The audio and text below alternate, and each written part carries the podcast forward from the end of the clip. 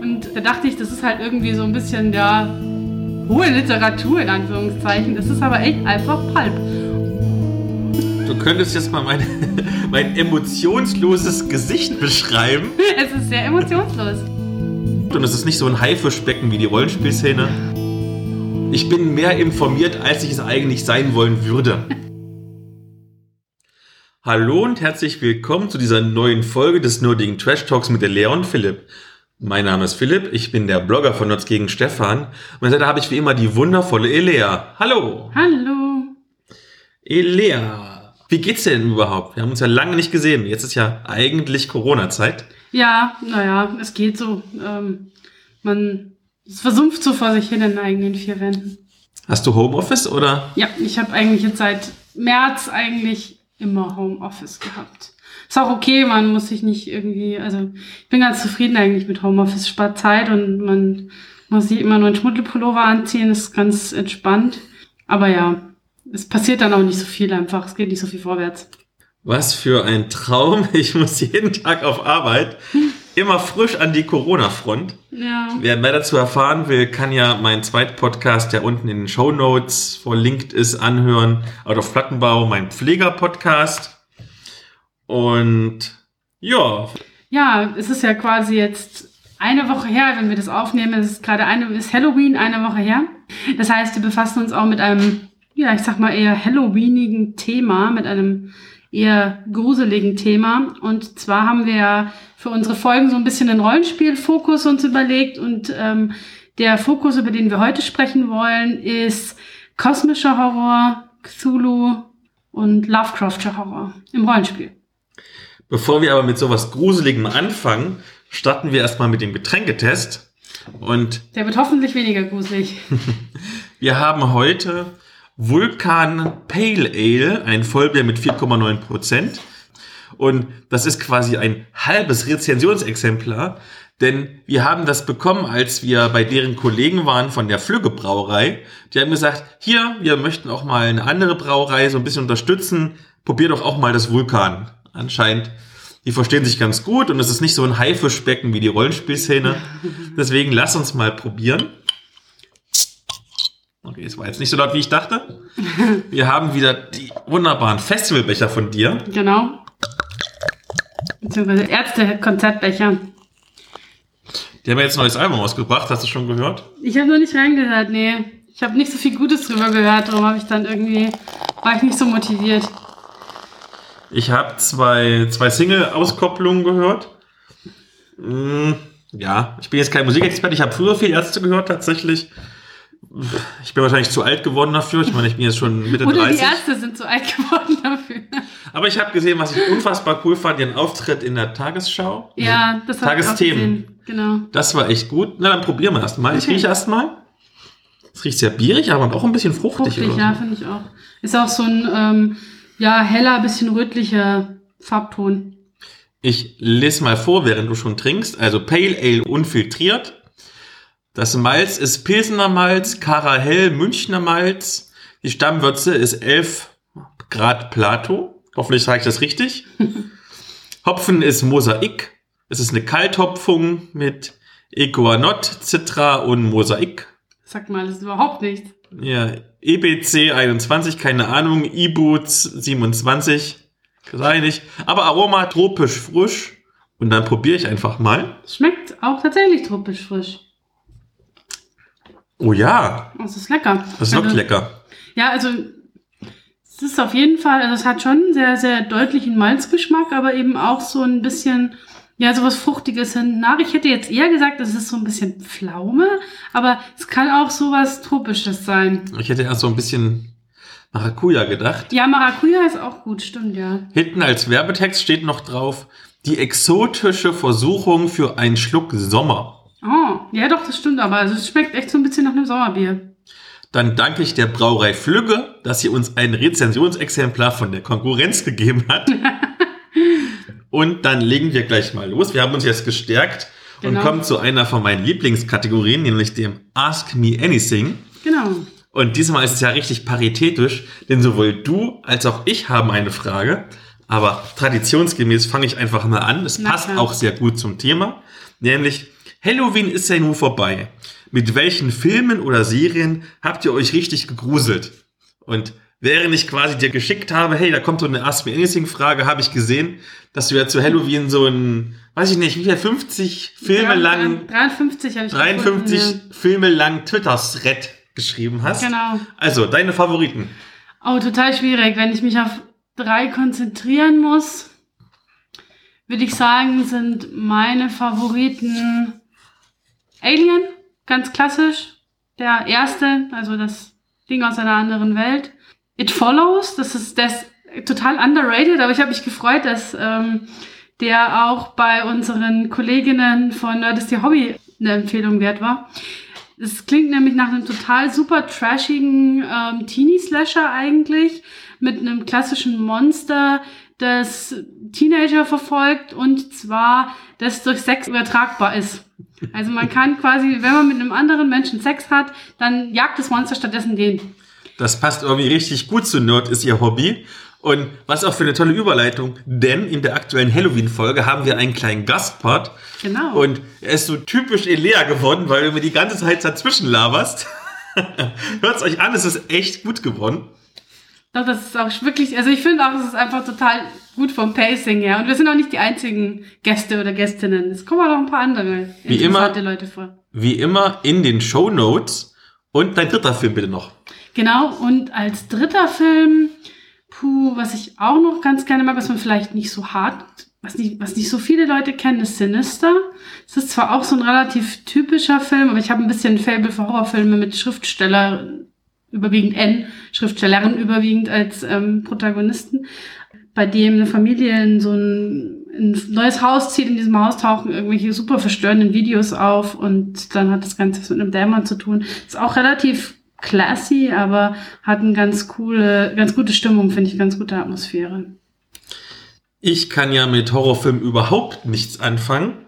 Und am zweitwenigsten kann ich was mit Katastrophenfilmen anfangen. Die stehen tatsächlich sogar in der Ich kann damit nichts anfangen Kategorie noch über Liebesfilm und das will was heißen. Und dummerweise zu Halloween war ich in einem Katastrophenfilm, weil meine Schwester, liebe Grüße, mich da reingezwungen hat. Und zwar irgendwie am letzten Tag, nehmen wir vorletzten Tag, bevor die Kinos schließen mussten, waren wir in Greenland. Ganz kurz, er ist nicht so scheiße, wie man denken würde, aber ich würde dafür kein Geld ausgeben.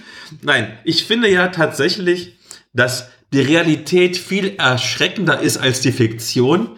Und deswegen mein absoluter Gruseltipp, habe ich gesehen, auch jetzt im Halloween-Zeitraum, ist Tschernobyl, die Serie. Oh, die wollte ich auch unbedingt mal gucken. Die ist richtig, richtig gut. Sie ist historisch, ja, so wie ich das gelesen habe, sehr akkurat. Und für mich allein war das schon gruselig zu sehen, weil ne, man weiß, es ist passiert.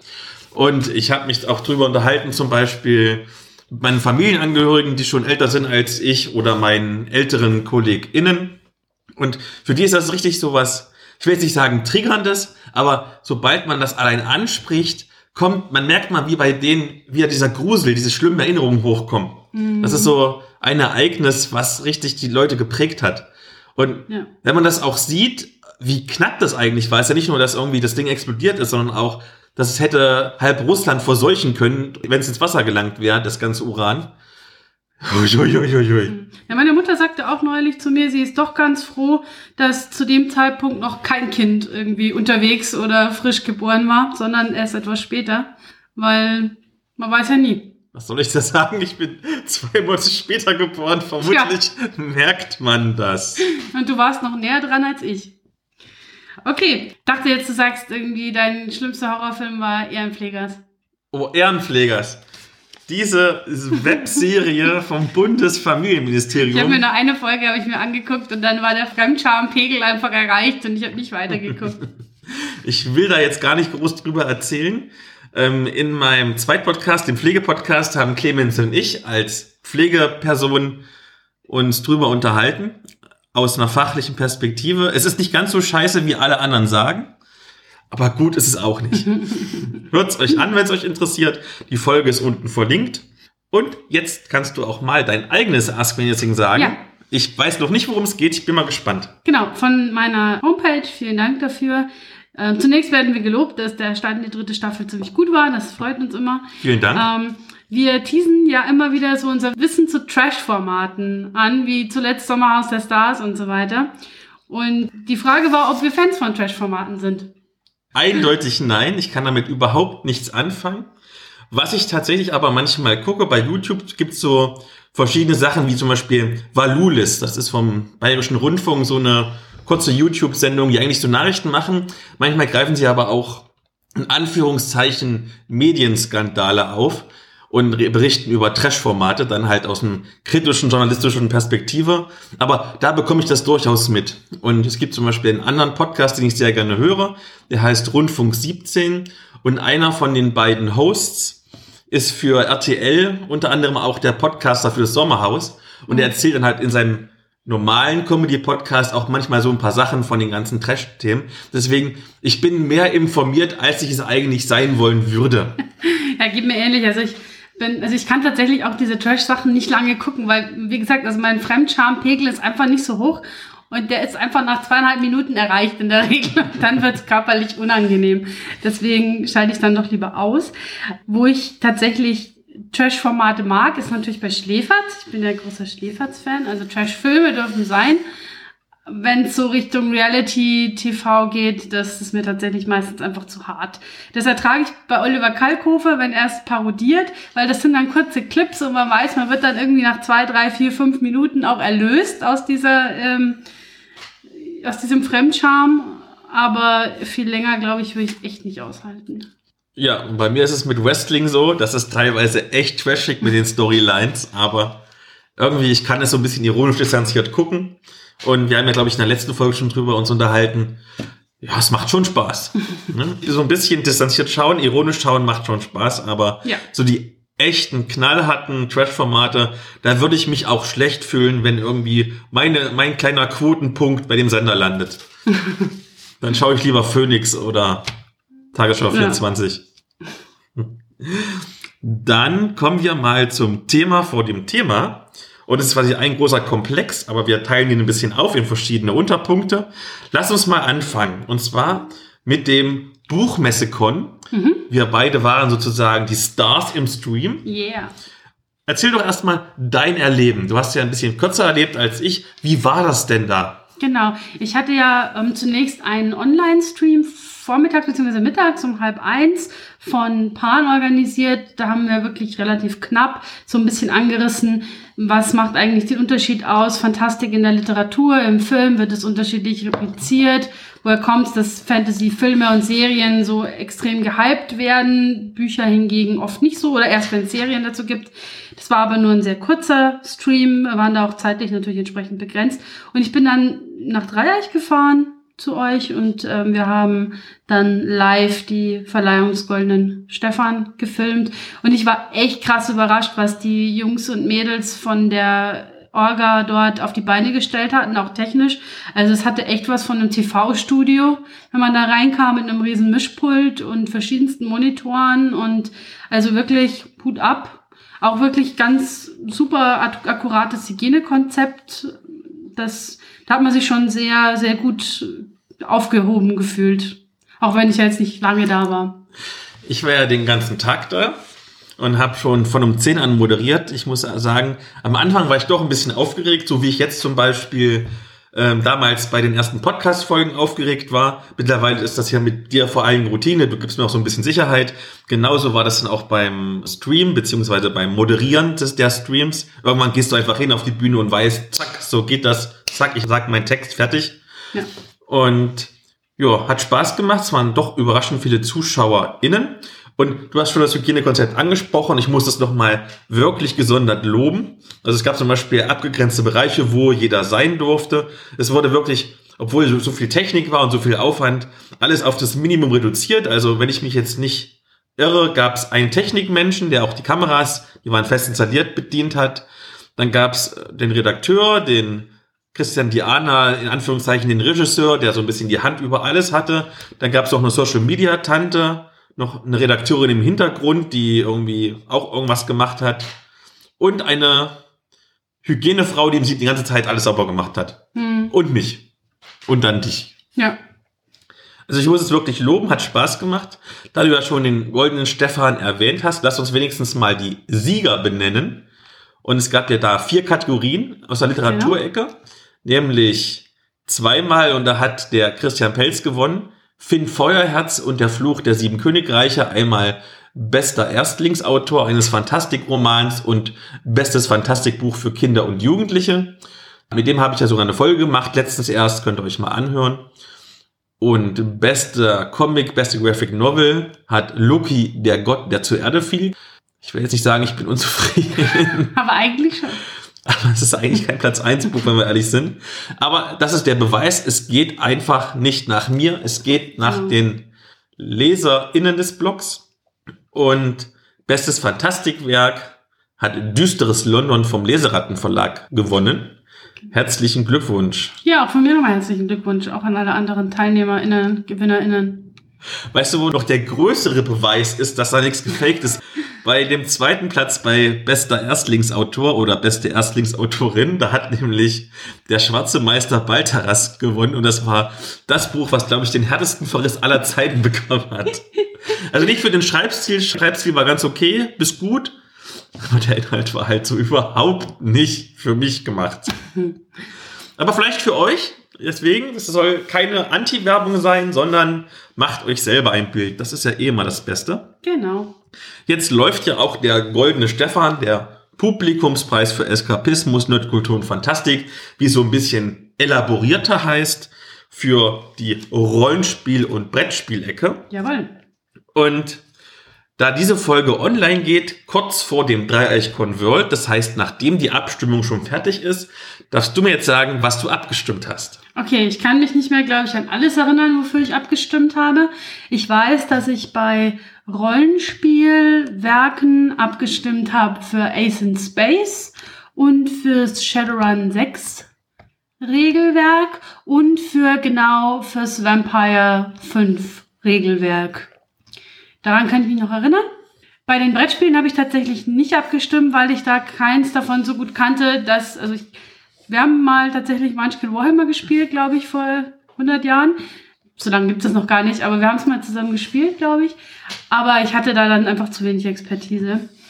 Und ich weiß gerade nicht mehr, was ich bei den Zusatzrollenspielprojekten noch abgestimmt habe. Muss ich mich überraschen lassen. Die Verleihung findet dann auf dem Dreieich-Con World statt. Mhm. Es wird ein paar LaudatorInnen geben. Mhm. Und ich habe gehört, auch du bist dabei. Na klar bin ich dabei. Ich freue mich schon. Es wird Und wir versprechen auch, die Auszählung dauert nicht so lange wie bei der US-Wahl. Für das Aufnehmen ist übrigens immer noch nicht durch, ne? Das ist jetzt Freitagabend.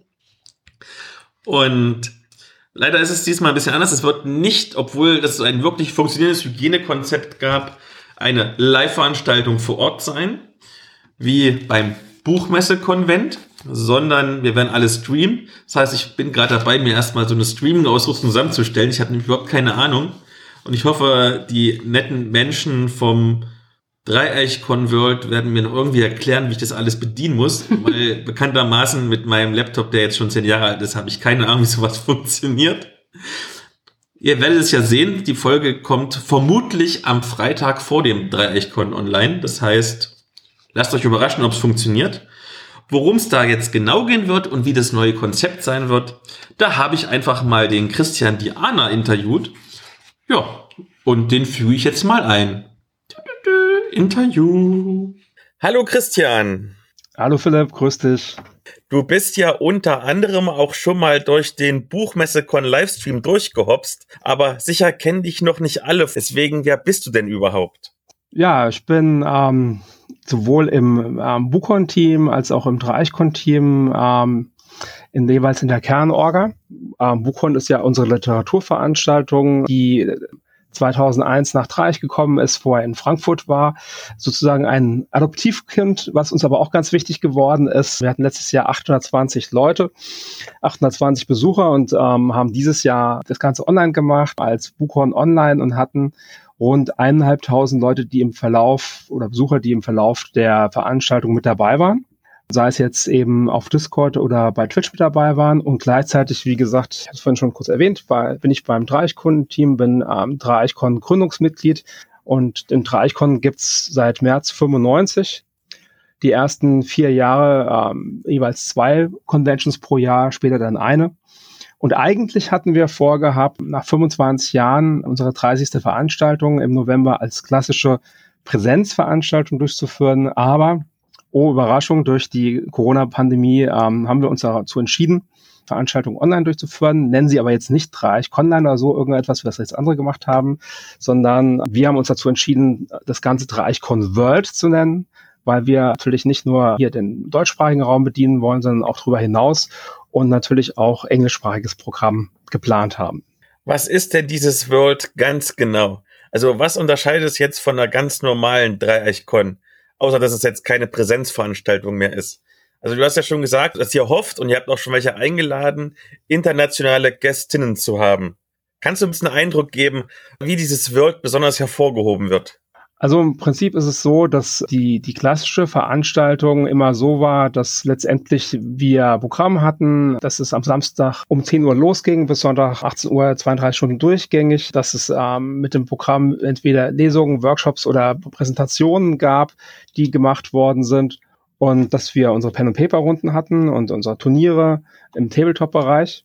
Aber der, der Nachteil ist natürlich immer gewesen, letztendlich, dass du gewisse Gäste, die es gibt, die, die interessant sind, die spannend sind, die eben ähm, aus dem Ausland kommen, dass du die eben nicht hinzu, dazu laden kannst. Und weil einfach das, der, der Weg aus Amerika so weit ist oder aus, aus Asien so weit ist. Und da hatten wir jetzt gesagt, okay, jetzt machen wir aus der Not eine Tugend, indem wir halt da entsprechend Gäste mit dazu nehmen. Das ist so im Prinzip der, der Kernunterschied und die entsprechend auch dazu schalten werden. Also wir haben zwei Twitch-Streams geplant und haben da das vor, dass wir da, wie gesagt, ähm, die Gäste zuschalten werden, haben aber natürlich für die klassischen Programmpunkte wie die Pen- und Paper-Runden, die dann in digitaler Version stattfinden, natürlich auch auf Discord entsprechendes vor. Wie funktioniert das Ganze denn technisch? Oder vielleicht ein bisschen anders gefragt, als ganz normale Zuschauerin, was bräuchte ich denn, um dem Dreieichkon beizuwohnen? Also wahrscheinlich Internetverbindung und du hast jetzt schon von irgendwelchen Twitches und Discords erzählt. Was ist denn das und was brauche ich dafür?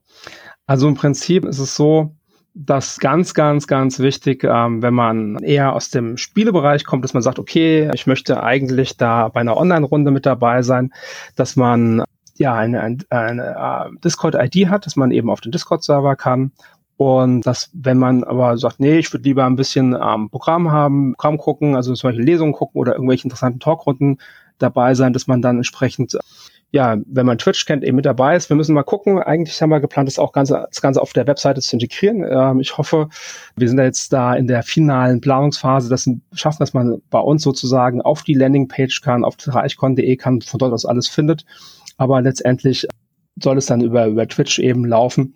Aber da werden wir noch ein paar Veröffentlichungen machen, ein paar Posts machen den, auf den letzten Metern, wo man was genau findet. Ähm, das ist noch sozusagen ein bisschen in, im Fluss in der heißen Nadel, weil man darf natürlich eins nicht vergessen, wir haben zwar eine sehr, sehr lange Convention-Erfahrung und auch Convention-Organisationserfahrung, aber ähm, wenn du ein Präsenz-Con-Veranstalter bist und ähm, dich darauf immer weiter spezialisiert und verfeiert hast, ist es eigentlich schon fast ein kompletter Reset für eine Orga, wenn man weiß, okay, hm, man hat zwei Möglichkeiten. Die eine Möglichkeit ist, man sagt, okay, wir machen diesmal einfach nichts, wir lassen es ausfallen, weil wir die Präsenzveranstaltungen aufgrund der Corona-Pandemie einfach nicht durchführen können.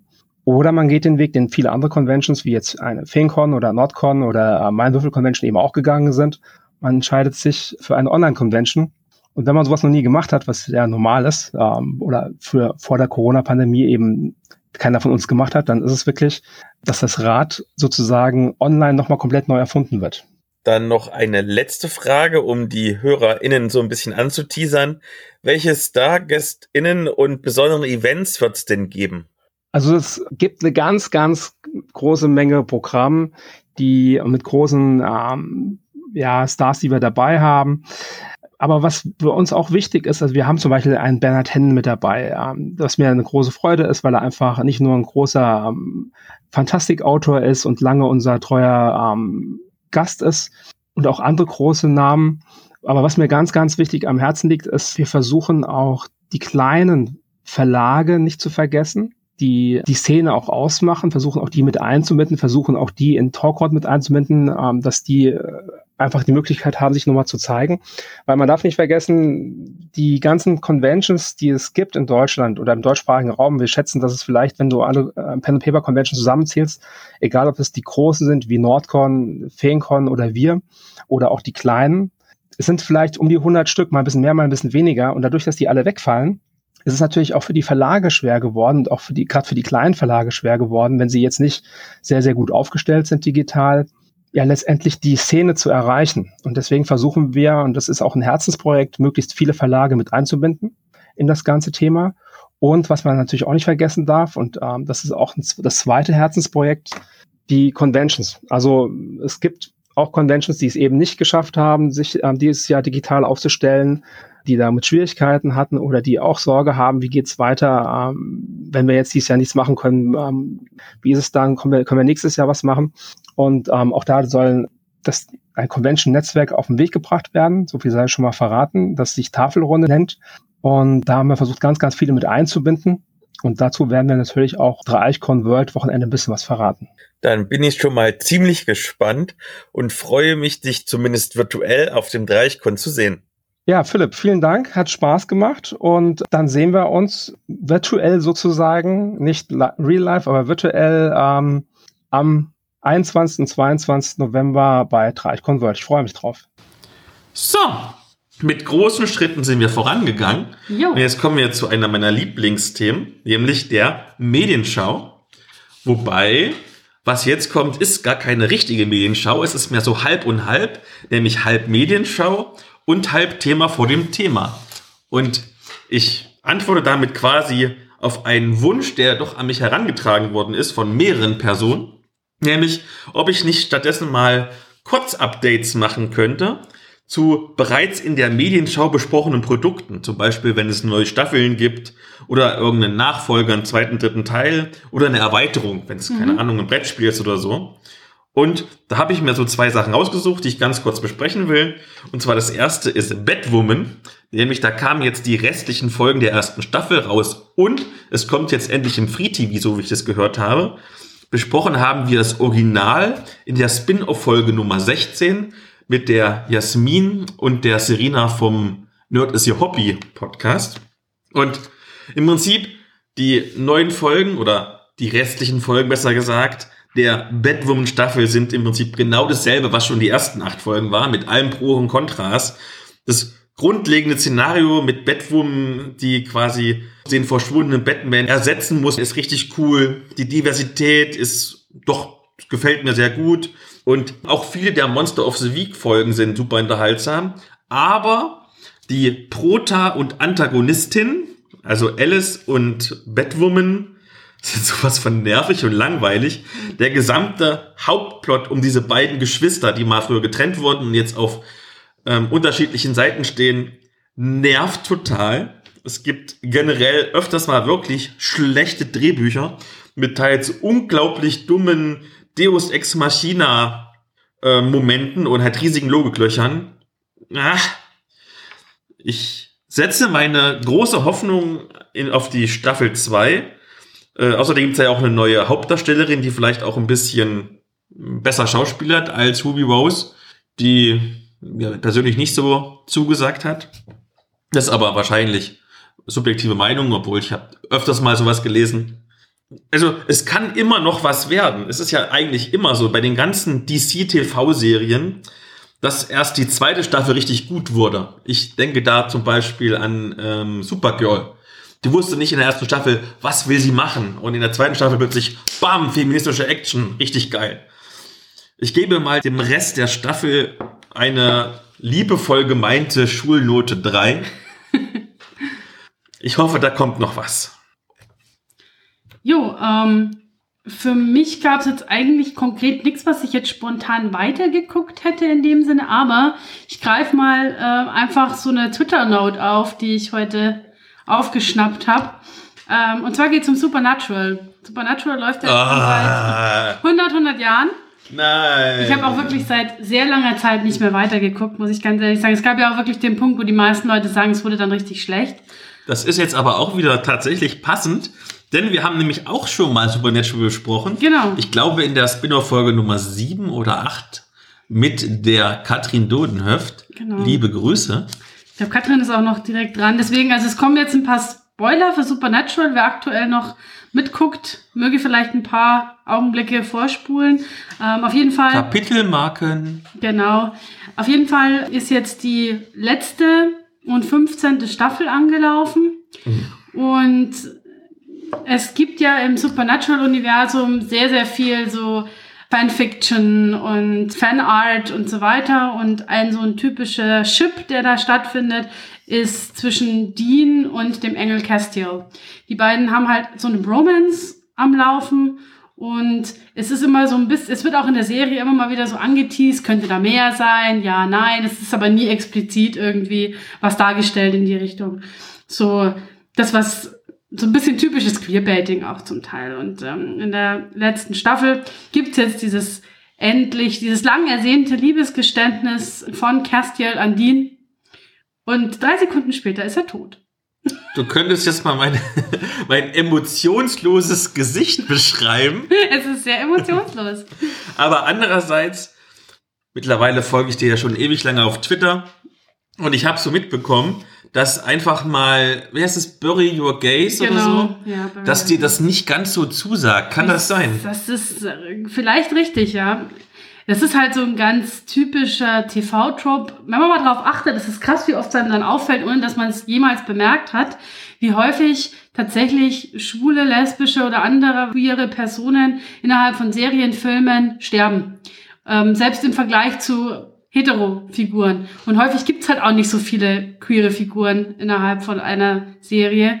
Und dann sind es aber gerade die, die dann sterben. Und dass es jetzt hier auch noch an dieses Liebesgeständnis gekoppelt wird, im Sinne von, ja, sie lieben sich, aber Entschuldigung, du musst jetzt leider sterben, es gibt kein Happy End. Das ist halt so ein typischer Bury Your Gays Trope im Sinne von queere Paare, gerade eben schwule, lesbische Paare, die können einfach nicht miteinander glücklich werden. Es muss irgendeiner davon sterben. Und das ist halt Mist. Mach das nicht, bitte. Okay, dann habe ich auch noch was. Und zwar in der allerersten Spin-off-Folge, damals noch mit der Theresa Fritsch, da habe ich gesprochen voller Begeisterung über The Bold Type, Staffel 1 bis 3. Und jetzt kam Staffel 4 raus. Ich habe nicht immer nur Gutes über die vierte Staffel gehört.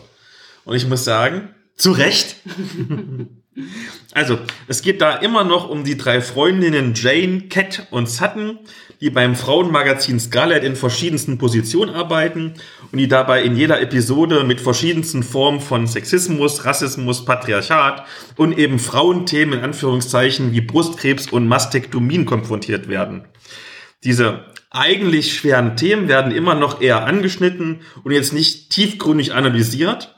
Und in der Serie selbst wird das mal als Tarnkappenfeminismus bezeichnet. Und ich denke, das trifft es eigentlich ganz gut. Prinzipiell würde ich die vierte Staffel jetzt gern wieder loben, weil sie natürlich unglaublich wichtig ist. Ich habe sie auch durchgebinged. Und mit diesem Sex in the City Glitzer erreicht sie durchaus mehr Leute, als zum Beispiel, wenn Judith Vogt oder Duelea einen zwar tiefgründigeren, aber durchaus weniger sexy Twitter-Thread schreiben würden. Das ist ähm, wahrscheinlich richtig. Mist. Jetzt habe ich Judith Vogt wieder erwähnt. Die Quotenerwähnung. Aber in dieser vierten Staffel läuft einfach viel zu viel schief. Und da rede ich jetzt noch nicht mal von dem vermasselten Cliffhanger-Ende, bei dem man sofort merkt, dass die geplanten 18 Folgen irgendwie holter die Polter auf 16 Folgen gekürzt werden mussten, weil Corona war. Was ich meine, ist einmal die krass in den Sand gesetzte Figurenentwicklung. Also, Cat ist eigentlich die härteste querfeministische Shitstorm-Trooperin überhaupt. Also quasi duellär im Quadrat. Glitter.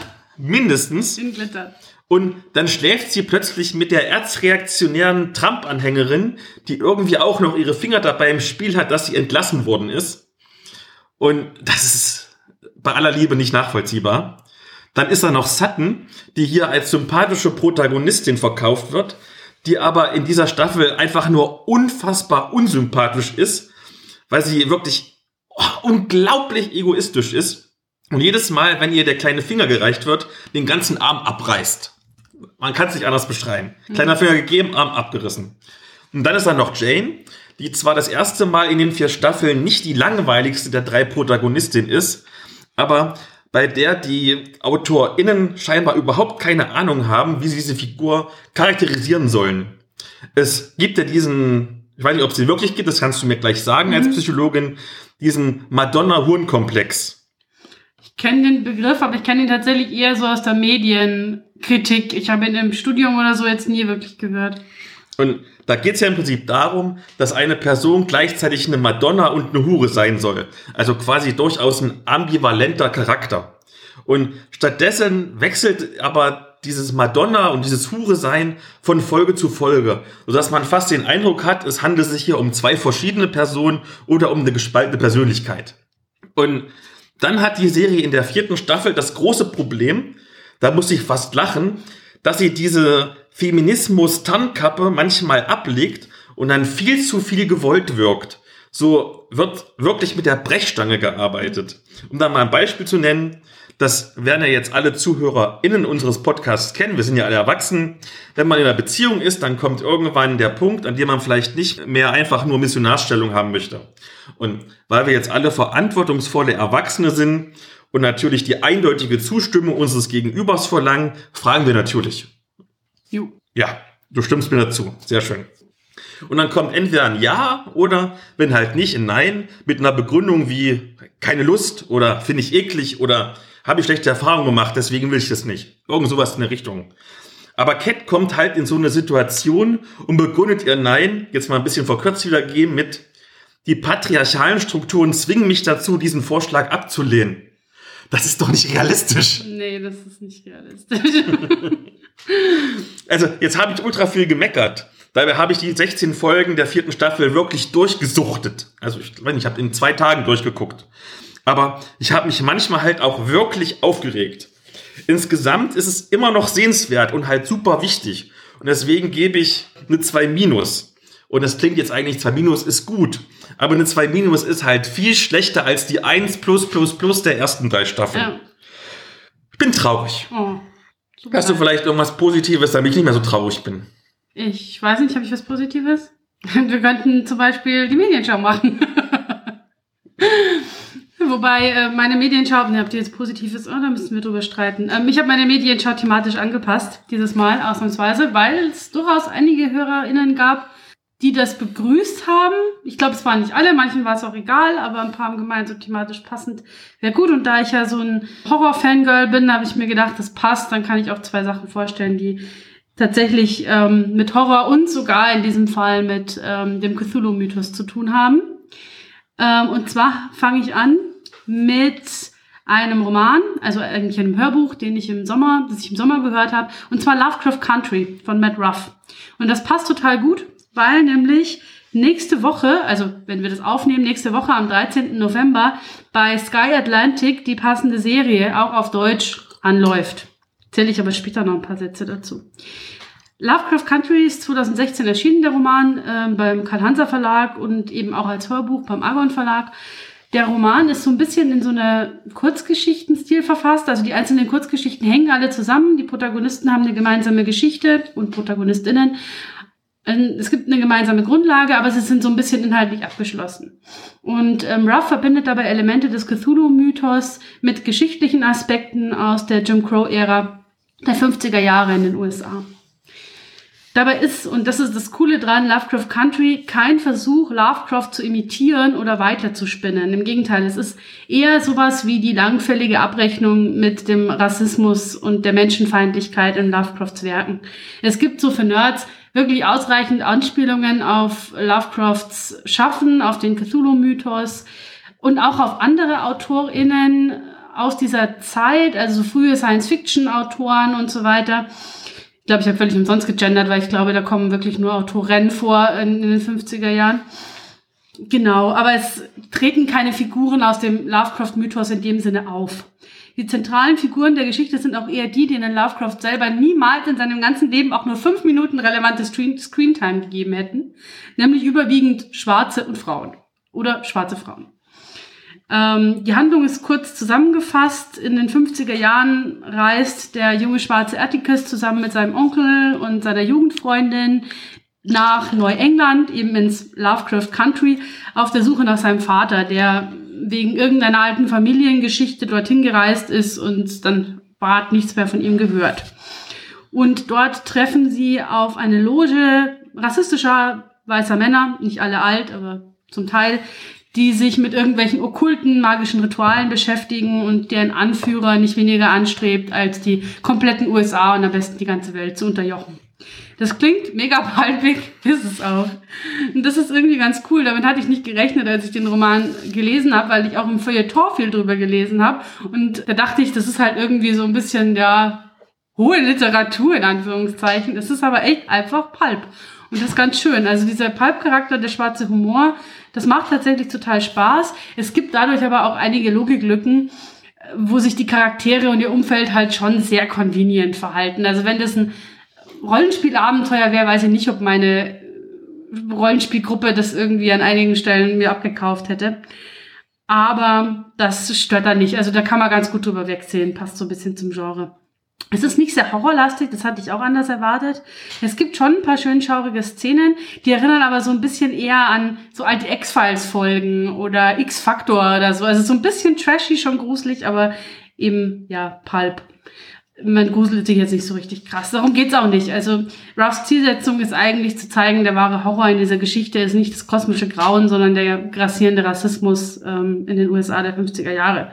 Und vieles davon kennt man zwar, man weiß es irgendwie abstrakt, aber es ist dann doch viel dabei, wo man schlucken muss. Genau. Und ich hatte sehr viel Spaß mit Lovecraft Country. Weil, kurz gesagt, also ich glaube, Lovecraft hätte Lovecraft Country gehasst und deswegen sollte man es lesen. Und weil es eben auch noch sehr trashig ist. Wer nicht so gerne liest, wie gesagt, aktuell ist das Ganze auch als Serie verfilmt worden. Ähm, die erste Staffel schon seit August auf HBO, jetzt dann ab 13. November eben auch bei Sky. Produziert ist die Serie unter anderem, also hochkarätig von J.J. Abrams und Jordan Peele, der unter anderem Get Out gemacht hat. Nach einer Idee von Misha Green, auch einer schwarzen Drehbuchautorin. Also hier sind auch relativ viele Own Voices beteiligt, was auf den Roman nicht zutrifft, weil Ruff weißer ist. Die ersten Bilder allerdings, die ich so gesehen habe und der Trailer, deuten eher darauf hin, dass die sich schon recht deutlich wegbewegen vom Original inhaltlich. Es wirkt überhaupt nicht pulpig, sondern schon eher horrorlastig. Es gibt auch ein paar ganz interessante Charakterveränderungen bei den Charakteren und bei dem, bei dem Personenarsenal. Also bin gespannt, was draus wird. Ich habe noch nicht reingeschaut, weil ich irgendwie zu geizig war, Geld dafür auszugeben und lieber warte, bis es auf Netflix kommt. Aber vielleicht habt ihr irgendwie Lust, schon mal reinzuschauen. Das erste, was ich, die ersten Stimmen, die ich so gehört habe, waren eigentlich ganz positiv. Positiv ist eine wundervolle Überleitung. Yay. Denn nachdem ich jetzt so viel gemeckert habe, möchte ich noch was Positives erzählen. Und ich habe ja vorhin schon gesagt, der wahre Horror ist der Realität. Mhm. Und deswegen möchte ich gerne reden über Europe Divided. Das ist ein Kosim-Wolf im Eurogame Schafspelz. Also ein überraschend freundliche asymmetrische Politiksimulation für Fans der jüngeren Weltgeschichte. Und zwar geht es darum, auf der Seite von Russland oder auf der Seite der EU und der NATO versucht man die ehemaligen Ostblockländer in den 1990ern bis 2010er Jahren auf seine Seite zu ziehen und nebenbei noch so ein paar historische Ereignisse, wie zum Beispiel den Kosovo-Krieg oder die Orangene Revolution zu gewinnen. Dabei durchläuft man insgesamt 20 Spielzüge, von denen die ersten 10 die neue Weltordnung, in Anführungszeichen, also 1992 bis 2008 und die letzten 10 den neuen Kalten Krieg, also 2008 bis 2019 symbolisieren. Und das Spiel mechanisch recht simpel. Zuerst wählen beide SpielerInnen zwei Aktionskarten, welche kombiniert den Initiativwert ergeben und der, der die höhere Initiative hat, darf anfangen und seine beiden Karten abhandeln, in beliebiger Reihenfolge. Auf jeder Aktionskarte sind verschiedene Aktionen aufgedruckt, wie zum Beispiel das Erhöhen von diplomatischem Einfluss in fremden Ländern oder das Ausheben und Bewegen von Armeen. Und da darf man sich jeweils eine Aktion von aussuchen, die man dann auch bezahlen muss. Und man muss natürlich das Geld dafür haben, ansonsten muss man erstmal Geld sammeln. Anschließend werden dann noch Effekte und Reaktionen abgehandelt. Ja, und dann war es im Prinzip schon. Und mhm. so Effekte und Reaktionen beispielsweise kann sein, wenn Russland seine Armee nach Weißrussland stellt, dann bedroht er damit auch das Baltikum und erhöht seinen Einfluss um einen Punkt. Und die Balten finden das aber alle gar nicht so toll und erlauben, dass die NATO dann quasi eine Armee zu ihrem Schutz platzieren darf. Und das wäre die Reaktion. Deswegen ist es so ein ständiges, im Prinzip, Abwägen. Lohnt sich dieser Effekt jetzt für mich, aber dann kann noch der Gegenspieler, die Gegenspielerin irgendwie eine andere tolle Aktion machen. Das ist so Abwägen, wie in der echten Weltpolitik. Lohnt sich das für mich zu tun?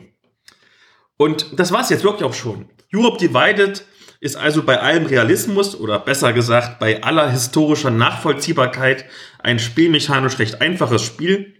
Äh, Ziel ist es, möglichst viele Prestigepunkte zu sammeln und die bekommt man durch den Einfluss in den osteuropäischen und kaukasischen Ländern sowie über das Absolvieren von historischen Ereignissen. Was ein bisschen schwieriger ist, dafür gibt es aber auch wesentlich mehr Punkte. Ähm, das spielt sich überraschend flott. Nach so anderthalb Stunden ist man locker durch, was für eine Kurse eben unfassbar zügig ist. Und durch die asymmetrische Spielweise ist man dann auch wirklich motiviert, nochmal schnell so ein Revanche-Match dran zu hängen. Denn die beiden Fraktionen spielen sich wirklich unterschiedlich. Denn die Russen spammen alles mit ihren Armeen zu und machen sowas wie Propaganda, vielleicht noch einen Cyberangriff obendrauf, während die Europäer versuchen, ihren Einflusswert zu erhöhen. Ähm, die haben auch wirklich das Geld dafür, um sich eine weitläufige Diplomatie zu leisten. Die müssen allerdings dann ihr Geld aufteilen, sowohl auf die EU als auch auf die NATO.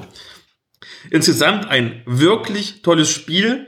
Das kann ich aufrichtig empfehlen für jeden, der anspruchsvolle Strategiespiele mag. Ja, meine Empfehlung. Cool. Du hast ja auch noch so eine Art Brettspiel oder ein Kartenspiel, wie ich das gerade sehe, denn du packst es gerade neben mir aus. Genau, ich habe gedacht, du kannst mal reingucken, ähm, um dir mal ein bisschen das Artwork anzuschauen. Ich habe nämlich ähm, noch heute mitgebracht das Arkham Horror Kartenspiel. Oh, da habe ich ganz schlechte Erfahrungen mit. das habe ich letztes Jahr auf der Berlin Brettspielkon gezockt mit meiner Schwester. Und vielleicht war eine Convention mit Publikumsverkehr und Lautstärke nicht der richtige Ort, denn wir sind nicht durchgestiegen. Ja, das glaube ich. Also das kann ich mir total gut vorstellen. Ganz grob, ähm, man kennt wahrscheinlich diesen Brettspielklassiker Arkham Horror. Das ist ja relativ bekannt. Und das Kartenspiel ist 2017 bei, bei Asmodee erschienen, ist quasi der Kartenspielableger. Es ist so ein sogenanntes Living Card Game. Also man kennt solche Kartenspiele, unter anderem Magic ist halt so der, der Klassiker. Es ist halt nur deutlich weniger kompliziert. Oder auch der DSA-Ableger Aventuria funktionieren sehr ähnlich. Es sind Strategiekartenspiele, deckbasiert, kooperativ. In diesem Fall eben mit Themen aus dem Cthulhu-Mythos. Das Grundspiel ist für zwei SpielerInnen geeignet, hat fünf SCs dabei, passende Deckkarten und drei verschiedene Abenteuer, also die komplette Kampagne nach des Zeloten. Es gibt mittlerweile schon mehrere Zusatzkampagnen, unter anderem das Vermächtnis von Dunwich oder der Pfad nach Carcosa. Und man kann auch so Booster Packs erwerben, also zusätzliche Deckkarten, Einzelszenarien etc. Der Spielmechanismus ist, wenn man solche Kartenspiele kennt, relativ intuitiv an vielen Stellen, aber eben auch kompliziert und komplex. Man muss sich echt eine Weile reinfuchsen, bis man die ganzen Symbole verstanden hat, bis man die ganzen Aktionen irgendwie durchschaut hat, weiß, was man wann, wie, wo machen kann. Das dauert am Anfang, wenn man da mal drin ist in diesem Modus, dann geht's relativ schnell mit dem Einstieg. SpielerInnen können sich ein eigenes Deck zusammenbauen, passend zu ihrer Spielfigur, müssen Ressourcen sammeln, um dann Karten ausspielen zu können, sowas wie Ausrüstungsgegenstände, spezielle Zusatzaktionen und müssen dann eben gemeinsam den Cthulhuiden Schrecken bezwingen. Es gibt Kampfregeln, Regeln zum Finden von Hinweisen etc. Es ist relativ vielseitig tatsächlich und mit jedem Szenario können die SCs auch Erfahrungspunkte gewinnen, mit denen man dann neue Deckkarten kaufen kann. Das muss man auch, weil das Spiel ist echt knackig schwer. Oh ja. Also es ist echt hart. Wir haben wirklich teilweise, also wir haben es immer zu zwei gespielt und wir haben tatsächlich teilweise mit der allerletzten Karte, der letzten Aktion, irgendwie noch das Spiel rumgerissen. Also es war echt richtig, richtig eng oft. Und weil das Problem ist, mit zunehmender Erfahrung kann man sich zwar mächtigere Spielkarten freischalten, aber die Charaktere erhalten im Laufe der Zeit, klassisch Cthulhu-Mythos, auch ähm, gewisse Traumata, psychisch wie physisch, die sich dann darauf auswirken, wie schnell man stirbt und wie, wie handlungsfähig man noch ist. Das heißt, man braucht neben der guten Strategie immer auch eine gewisse Prise Glück, einfach wie die Karten kommen, wie die Gegner ausfallen und so weiter.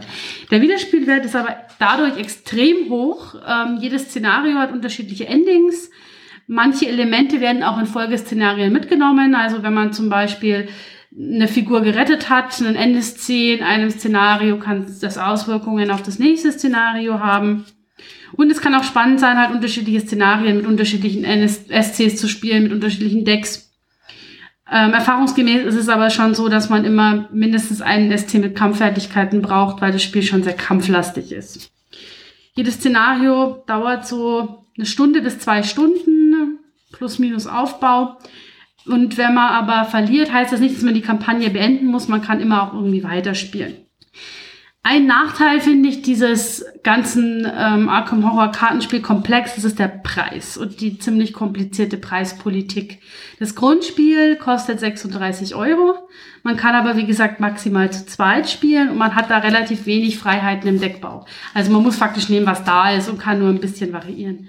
Wenn man ein zweites Pack dazu nehmen will, also wir haben zum Beispiel Vermächtnis von Dunwich gekauft, kostet es wiederum 34 Euro, beinhaltet aber nur zwei von den vier Szenarien der Kampagne das klingt so nach Fantasy Flight Games. Ja, da steht ja drauf, FFG, ja. Genau. Preispolitik FFG. Genau. Das heißt, äh, es sind dann zwar die neue Ermittlerkarten drin, neue Deckkarten. Das heißt, man könnte dann auch zu viert spielen. Aber um die Kampagne zu beenden, muss man sich wieder zwei Booster kaufen, die jeweils 18 Euro kosten. Das heißt, insgesamt, wenn man sagt, man möchte das Grundspiel, zusätzlich zum Grundspiel noch eine vollständige Kampagne, sind es nochmal 50 Euro on top. Zu den 36, die das Grundspiel schon kostet. Also es geht schon ein bisschen ins Geld. Man muss halt so ungefähr rechnen, eine Kampagne kostet halt eben so, ja, 20 Euro Pi mal Daumen und man hat so eine Stunde bis zwei Stunden Spielzeit, aber halt auch entsprechenden Wiederspielwert. Es ist jetzt nicht wie bei den Exit Games oder so, wo man dann einmal spielt und dann nie wieder, dass es dann keinen Sinn mehr macht. Großer Bonus ist aber, das Artwork ist wirklich sehr schön, die, die Texte sind stimmungsvoll, es ist alles sehr schön, auch eben, wenn man den Mythos kennt, da auch ganz schön eingebettet. Es gibt auch sehr unterschiedliche Spielmechanismen, also die verschiedenen Szenarien haben unterschiedliche Zielsetzungen, unterschiedliche Fokusse, okay, Fokusse, egal, auf die man sich irgendwie konzentrieren kann und das macht auch Spaß. Und die Figuren haben auch alle eine eigene Backstory, die sie mitbringen. Die spielt zwar keine so große Rolle für die Handlung, aber es ist ganz cool. Man kann sich gut in die Charaktere reinversetzen. Es sind nicht alle weiß und männlich, was auch ganz schön ist. Und ähm, man hat tatsächlich, finde ich, ein bisschen Bock, die Charaktere auch nochmal zu benutzen, sei es als NSCs für irgendwelche Cthulhu-Kampagnen oder vielleicht auch die NSCs umzubauen. Das funktioniert gut. Also es motiviert tatsächlich, es macht Spaß. Und es sind wirklich, wirklich schöne Artworks. Also ich schaue mir gerade die ganzen Karten an, während du erzählst. Ja. Das sieht wirklich stylisch und atmosphärisch aus. Absolut ist es. Also es kommt tatsächlich Stimmung auf, obwohl es natürlich nicht immersiv sein kann, weil es einfach zu strategisch ist und man natürlich da jetzt keine ausgeklügelte Story erlebt. Aber Spannung kommt auf jeden Fall auf, weil es wirklich verdammt schwer ist. Und es sind auch immer wieder Vorlesetexte mit dabei, es sind immer wieder kurze Zitate irgendwie aus Original-Mythoswerken dabei und das macht schon Spaß. Es ist ganz cool. Es ist echt unterhaltsam. Und wie gesagt, hat eben durchaus auch wieder Spielwert. Es ist nicht so, dass man einmal durch ist und dann legt man es weg und guckt es nie wieder an. Also Weihnachtsgeschenk oder so, ne, kann ich durchaus empfehlen. Nur bitte schenkt's nicht mir, weil ich habe damit überhaupt nichts anfangen können. Dann kommen wir jetzt quasi schon zum Hauptthema und wir versuchen wieder wie beim letzten Mal jetzt eine dritte Person hinzuzufügen. Super. So, jetzt versuchen wir gerade die Julia zu erreichen. Julia, hörst du uns? Ja, hallo. Ja, wunderbar. Hallo, wer bist du denn? Ähm, ja, ich bin die Julia.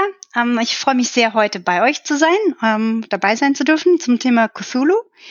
Äh, vielleicht zwei Worte zu mir. Ich äh, bin, ähm, ich spiele schon lange Cthulhu seit Anfang der 2000er Jahre, also praktisch ähm, angefangen mit der ersten deutschen Ausgabe von Pegasus, vom Call of Cthulhu System und schreibe inzwischen auch für Cthulhu und auch für andere ähm, Systeme, für Horrorsysteme und äh, ja, spiele und spielleite eben seit Anfang der 2000er mit schöner Regelmäßigkeit in diesem wunderbaren Horrorsystem und auch andere Systeme und äh, ja, freue mich heute mit euch ähm, ein paar Fragen zu Cthulhu zu beantworten.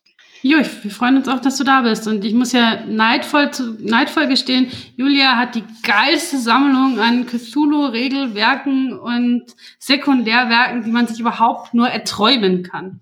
Das ist schon geil. Ich glaube, es gibt noch ein paar fanatischere Sammler als mich, würde ich behaupten. Aber ja, doch, mein Sammel, meine Sammelwut ist relativ ausgeprägt. Das stimmt.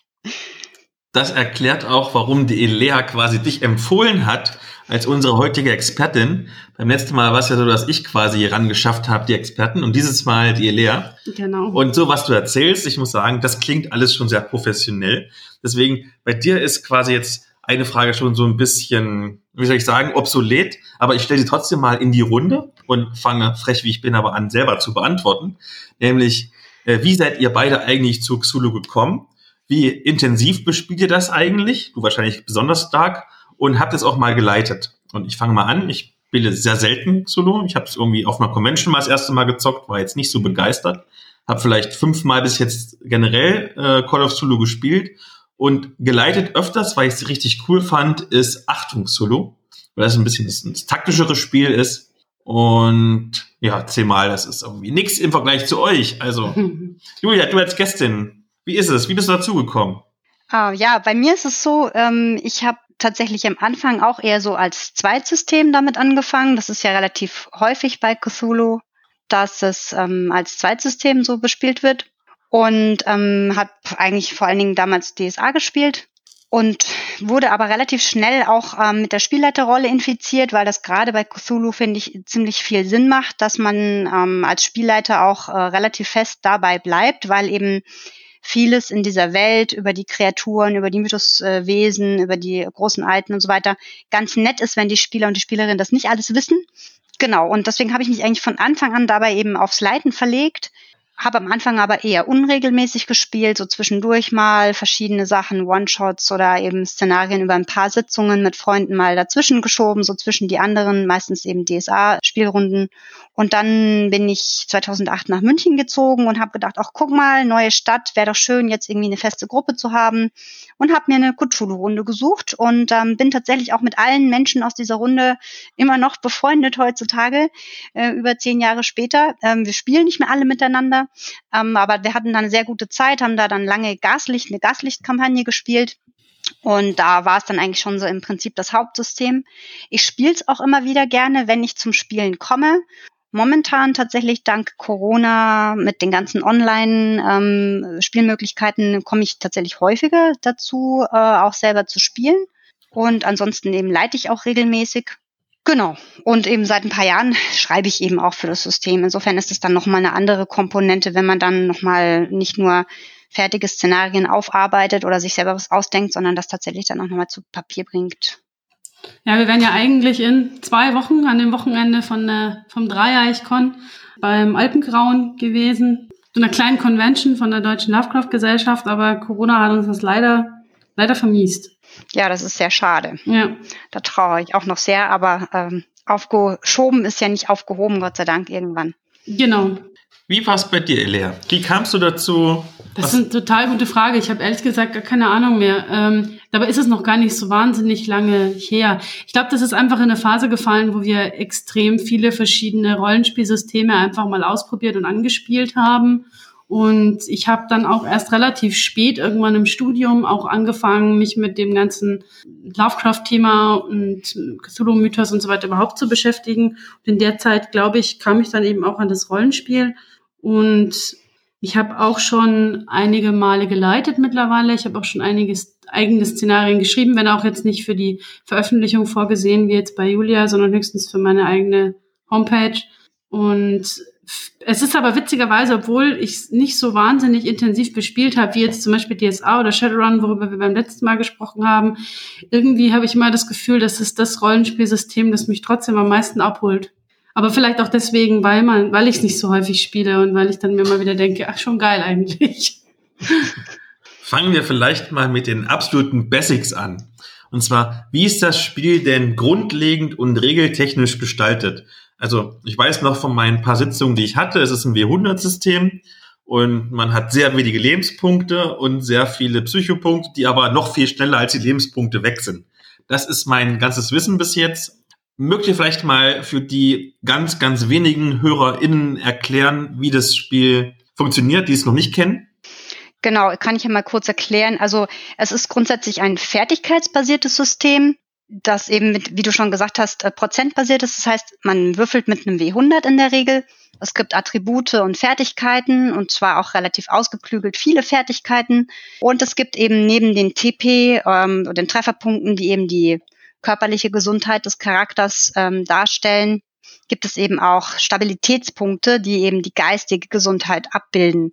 Das ist so eines der wichtigen Unterscheidungsmerkmale von vielen Horrorsystemen und eben gerade auch von Cthulhu zu, zu sage ich mal, den meisten Fantasy-Systemen, die sowas ja nicht kennen. Und ähm, ja, die geistige Gesundheit des Charakters äh, kann eben in der gleichen Weise Schaden nehmen im Spiel wie eben auch die körperliche Gesundheit, weil die Beschäftigung mit dem Mythos eben die Stabilität senkt. Das kann schneller gehen oder langsamer gehen, je nachdem, wie man das Spiel spielt. Also Cthulhu hat ja so den Ruf, äh, ein sehr tödliches System zu sein. Das ist meiner Meinung nach stimmt nicht. Also meiner Erfahrung nach ist das durchaus möglich, auch Kampagnen mit Cthulhu zu spielen. Gibt es ja auch ziemlich viele ähm, veröffentlichte Kampagnen auch. Die wären ja sonst gar nicht möglich. Es ist immer möglich, dass ein Charakter stirbt oder wahnsinnig wird, aber es ist jetzt nicht so, dass das jeden Spielabend passieren muss. Das ist total lustig weil das erste Abenteuer, das ich gespielt habe, das Julia geleitet hat, sind wir tatsächlich alle gestorben. Ja, es ist passiert. Ich sage ja auch nicht, dass es nicht passiert, ja. Aber es muss halt nicht jedes Mal passieren. Also ich weiß nicht, in dieser Gaslichtkampagne haben wir jahrelang gespielt und am Ende endet es halt am Schluss dann auch tatsächlich in einem TPK, ja. Äh, das, das ist, ja, passiert halt. Ne? Aber es sind ja auch viele Szenarien bei Cthulhu durchaus darauf angelegt, dass es auch ziemlich eskaliert gerade so Kammerspiele, ne, so in geschlossenen Räumen oder so sind da gerne drauf angelegt. Ähm, aber es muss eben nicht sein. Der krasse Unterschied finde ich äh, von diesem System zu Systemen wie D&D oder auch ähm, auch DSA durchaus ist halt einfach es ist eine Abwärtsspirale. Ja, es sind keine Helden, die man spielt, die äh, Erfahrungspunkte sammeln und besser werden und aufsteigen und immer mehr können und Helden werden, sondern es sind halt einfach normale Menschen und die können halt eine Schlacht gewinnen, aber nicht den Krieg. So. Und es geht halt eigentlich nur in eine Richtung, nämlich abwärts. Und da muss man natürlich auch Spaß dran haben. Genau, das ist, glaube ich, auch ein Unterschied ist sicherlich auch, dass Cthulhu einfach ein, ein System ist, das sehr gut mit One-Shots funktioniert, wo man eben auch sehr viel mit One-Shots arbeitet, weil man eben auch nicht so lange braucht, um zum Beispiel in die Spielwelt reinzukommen, wie das jetzt bei DSA ist oder so. Wenn ich mit DSA neu anfange, dann muss ich ja erstmal überhaupt verstehen, wie funktioniert die Welt dort, was gibt's da irgendwie für Kreaturen, für verschiedene Spezies etc., auch bei D&D. Aber Cthulhu spielt ja in unserem, in unserer Realität meistens zumindest spielt entweder irgendwie in der Vergangenheit oder im Hier und Jetzt. Das heißt, man hat zumindest so eine gewisse Vorstellung davon, wie das alles aussieht und findet sich dann auch so ein bisschen schneller zurecht. Das glaube ich ist auch ganz, ganz dem zuträglich, dass man halt auch mal kurze Runden spielen kann, aber eben nicht muss. Das, glaube ich, ist total wichtig, was Elea sagt. Dadurch, dass es halt in unserer Welt spielt, ist es sehr, sehr einfach reinzufinden in das Spiel. Plus natürlich dieses W100-System, das auch seine Schwächen sicher hat, ist halt auch sehr einfach zu lernen. Ja, also auf ein W100 zu würfeln äh, auf Prozent, das ist jedem ziemlich schnell auch einsichtig, wie das funktioniert. Das heißt, es ist von den Regeln her relativ leicht, eher erzähllastig und dazu noch eben vom Setting her so, dass man sich gut reinfinden kann. Und das macht, glaube ich, auch mm, viel von dem Reiz einfach aus. Die Tödlichkeit ist ein schönes Stichwort. Das häufigste Rollenspielabenteuer, was ich jemals gespielt habe oder geleitet habe, ist tatsächlich von Achtung Sulu in der Nullpunkt-Kampagne das erste Abenteuer Drei Könige. Einfach, weil die Leute immer gestorben sind. Das ist überhaupt nicht darauf ausgelegt, dass du das überlebst. Also, wobei bei Achtung Xulu ist es ja so, du hast einmal dieses klassische Xulu-Regelwerk mit dem W100-System und den wenigen Lebenspunkten. Oder du kannst es etwas palpiger spielen mit Savage Worlds-Regeln. Und mit Savage Worlds, palpig, rennst du da durch, metzelst alles um. Wenn du mit Original Zulu-Regeln spielst, kommst du, wenn du Pech hast, nicht mal fünf Meter weit. Und da ist natürlich schon wieder die nächste Frage, eine super Überleitung, nämlich, was liebt ihr denn an diesem Rollenspiel? Weil es ist ja doch schon ein bisschen speziell, würde ich sagen. Was gibt euch das? Möchtest du anfangen, Julia? Ähm, ja, was gibt mir das? Also ich glaube, mich ähm, äh, faszinieren zwei Sachen dran. Das eine ist tatsächlich, mir macht das Spiel mit dieser Abwärtsspirale einfach Spaß. Also ich finde, man kann sehr, sehr viel Charakterspiel in Cthulhu einfach betreiben. Diese Charaktere ausspielen, auch, äh, auch die Bindung zueinander ausspielen, was sie da gemeinsam durchleben und auch welche Auswirkungen das halt auf sie hat. Äh, und das liegt sicher nicht jedem. Also es gibt auch Menschen, die sagen einfach, nee, ich mache das depressiv, ich kann das nicht spielen. Schuldig. das ist ja auch total okay. Man muss das ja nicht spielen, ne? ganz klar, ganz klar. Aber also ich finde es halt schön und mir, also ich zelebriere das immer sehr gerne und äh, habe da einfach auch Spaß daran. Und äh, ja, die Charaktere können halt auch kleine Siege erringen. Es ist ja nicht so, als könnten sie gar nichts reißen, aber sie können halt eben gegen die großen Alten und so weiter können sie halt einfach nicht bestehen auf Dauer. Ne? Das heißt, es hat immer viel Möglichkeiten für Charakterspiel und viel Drama. Und ähm, das Zweite, was ich daran einfach so toll finde, ist tatsächlich eben die Tatsache, dass man es in echten historischen Situationen verankern kann. Das gefällt mir total gut, weil man kann wirklich beliebige Ereignisse aus der Geschichte nehmen, die man toll findet, wo man sagt, wow, das ist total spannend, das ist interessant und baut dann da ein Szenario drumrum, bei dem halt die Mythoskomponente eben das ist, was man sich daran ausdenkt und wo man vielleicht so einen Twist noch einbauen kann oder wo man eben die äh, so eine Art fiktive Realität eben äh, draus machen kann. Das, das gefällt mir einfach auch sehr gut, dass man da einfach breit wildern kann in in der Geschichte. Also ich würde dem allen zustimmen. Also für mich ist auch Cthulhu einfach so eine, so eine hervorragende Balance zwischen, also nicht ganz Erzählspiel, also nicht rein erzähllastig, sondern schon auch ein bisschen fertigkeitsbasiert, würfelbasiert, aber eben schon, aber trotzdem eben sehr erzähllastig, sehr psychologielastig, sehr eben figurenlastig. Man, es geht viel um die Beziehungen zwischen den Figuren, um Konfliktsituationen, eben auch diese Abwärtsspirale, die, die Julia beschrieben hat. Man beschäftigt sich sehr intensiv mit den Charakteren und mit ihrer Entwicklung und mit ihrer Persönlichkeit, ihrem Werdegang. Das ist, finde ich, noch ein bisschen intensiver, als es bei anderen Rollenspielsystemen so ist. Und ich muss ja auch zugeben, dass ich Cthulhu einfach extrem mit sehr, sehr wenig Regeln spiele. Also es wird zwar gewürfelt, klar, wo es halt passt. Ne? Es gibt ja diese Fertigkeiten, das ist schnell gemacht. Aber das Regelwerk bietet zum Beispiel auch für sämtliche Zauber oder Mythos-Kreaturen oder so sehr dezidierte Regeln, wie viele Lebenspunkte die haben und so weiter. Und das benutze ich ganz selten, sondern das mache ich eigentlich immer so ein bisschen intuitiv und schaue dann, was einfach der Geschichte gerade gut tut. Und ich mag es tatsächlich auch einfach selber eigene, ich glaube, es geht in die Richtung, was Julia gesagt hat, so dieses Transformieren von historischen Ereignissen. Ich glaube, wir müssen ja nicht groß irgendwie drüber, das drüber diskutieren, dass Lovecraft als Mensch einfach ein ziemliches Arschloch war und vieles, was in seinen Geschichten vorkommt, einfach zutiefst menschenverachtend und rassistisch war. Und man kann aber einfach durch dieses Rollenspiel die Grundidee dieses kosmischen Horrors nehmen und das dann einfach so transformieren, dass davon nicht mehr viel übrig bleibt oder nichts mehr übrig bleibt, sondern einfach ja das Ganze irgendwie in modernere Settings bringen, in progressivere Settings und das finde ich auch eigentlich ziemlich cool. Da ihr jetzt so viel Spielerfahrung habt, was macht denn für euch ein gutes oder zumindest ein typisches Xulu-Szenario aus? Also, wenn ich mir zum Beispiel überlege, was jetzt mein persönliches Vorteil wäre, dann wäre so ein typisches Szenario, du hast irgendwas Historisches und dann passiert irgendwas, du ermittelst erstmal stundenlang in der Bibliothek und dann plötzlich kommt irgendein Monster, ein Schogott oder wie die heißen, zack, tot. Das ist so in meinem Vorteil ein typisches Abenteuer. Wie ist es denn aber in Wirklichkeit? Oder habe ich die Realität wirklich beschrieben? Elia, willst du oder soll ich anfangen? Wie du möchtest. Also ein gutes Cthulhu-Szenario. Ähm, da sollte man, glaube ich, äh, vorneweg schieben, Horror, also echter Horror am Rollenspieltisch zu erzeugen. Das, das ist extrem schwer. Ähm, meiner Erfahrung nach geht es Grusel zu erzeugen, es geht Spannung zu erzeugen, aber eben richtigen Horror, das will man vielleicht auch gar nicht unbedingt, weil es sollen sich auch alle Mitspielenden am Tisch wohlfühlen dabei. Deswegen finde ich es immer ziemlich gut, wenn es äh, Dilemmasituationen gibt. Also sprich, ich habe eine Situation, in der die Spielercharaktere vielleicht zwischen Pest und Cholera entscheiden müssen, ja, oder einfach selber schwierige Entscheidungen treffen müssen, Dinge opfern müssen oder tun müssen, um was Schlimmeres zu verhindern, zum Beispiel. Klassiker sind natürlich solche investigativen Geschichten. Das gehört einfach zu Cthulhu wie, keine Ahnung, wie die äh, Schogoten äh, zu Cthulhu gehört. Es wird oft, ähm, sind Szenarien sehr, sehr recherchelastig. Das kann man aber auch interessant gestalten, wenn man will.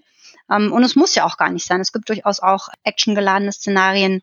Aber für mich ist eben immer so diese, dieser Dilemma-Faktor und so dieser Punkt, äh, was, was machen sie denn selber und äh, treffen sie Entscheidungen, die dann einfach Konsequenzen haben. Das ist für mich immer ganz, ganz wichtig und das macht für mich auch um, zum Großteil zumindest auch ein gutes Szenario auch mit aus. Und eine spannende Geschichte, die sie auch komplett erfahren können. Also früher gab es manchmal solche Dinge, dass halt dann fünf Seiten Hintergrund äh, ähm, so einem Szenario vorausging, ähm, die die Spieler und Spielerinnen niemals erfahren werden das ist schade und das ist auch unnötig. Ich denke immer, das Spannende ist, wenn die Geschichte sich auch dann komplett entfaltet einfach. Dann wird sie auch gut.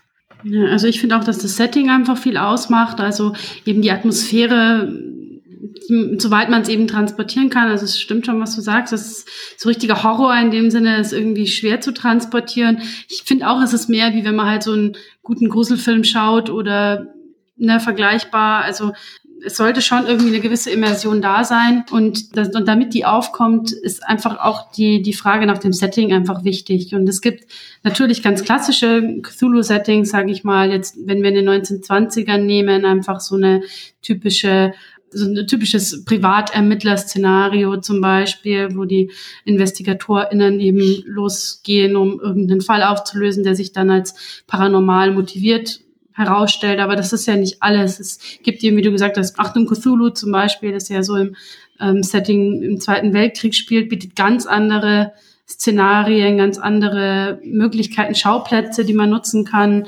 Man kann komplett aus dem europäischen oder westlich orientierten Raum weggehen. Ich habe mein Szenario geschrieben, es spielt in der Antarktis. Das habe also, ich mitgespielt. Ja, das hast das du mitgespielt, genau, das war das, was du gespielt hast. Und also sowas finde ich auch ganz cool, wenn man da einfach so ein bisschen teilweise natürlich sind es auch so typische Horrorfilme oder ja, Horror-Tropes natürlich, mit denen man arbeiten kann. Aber das macht auch viel Stimmung aus, finde ich. Was, glaube ich, noch viel ausmacht, tatsächlich, was man ja auch gerade bei den One-Shots ganz häufig hat und deswegen funktionieren die ja auch so gut.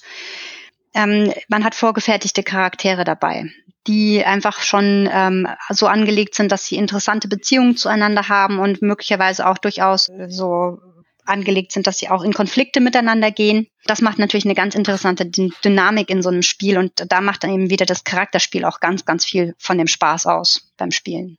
Ja.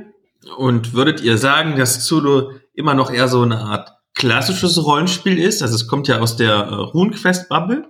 Oder ist es nicht vielmehr schon so ein Erzählspiel mit ein bisschen Würfeln drumherum? Ich würde ja sagen, es kommt drauf an, wie man spielt. Ganz banal. das ist so eine Larifari-Antwort. Ja, ich weiß.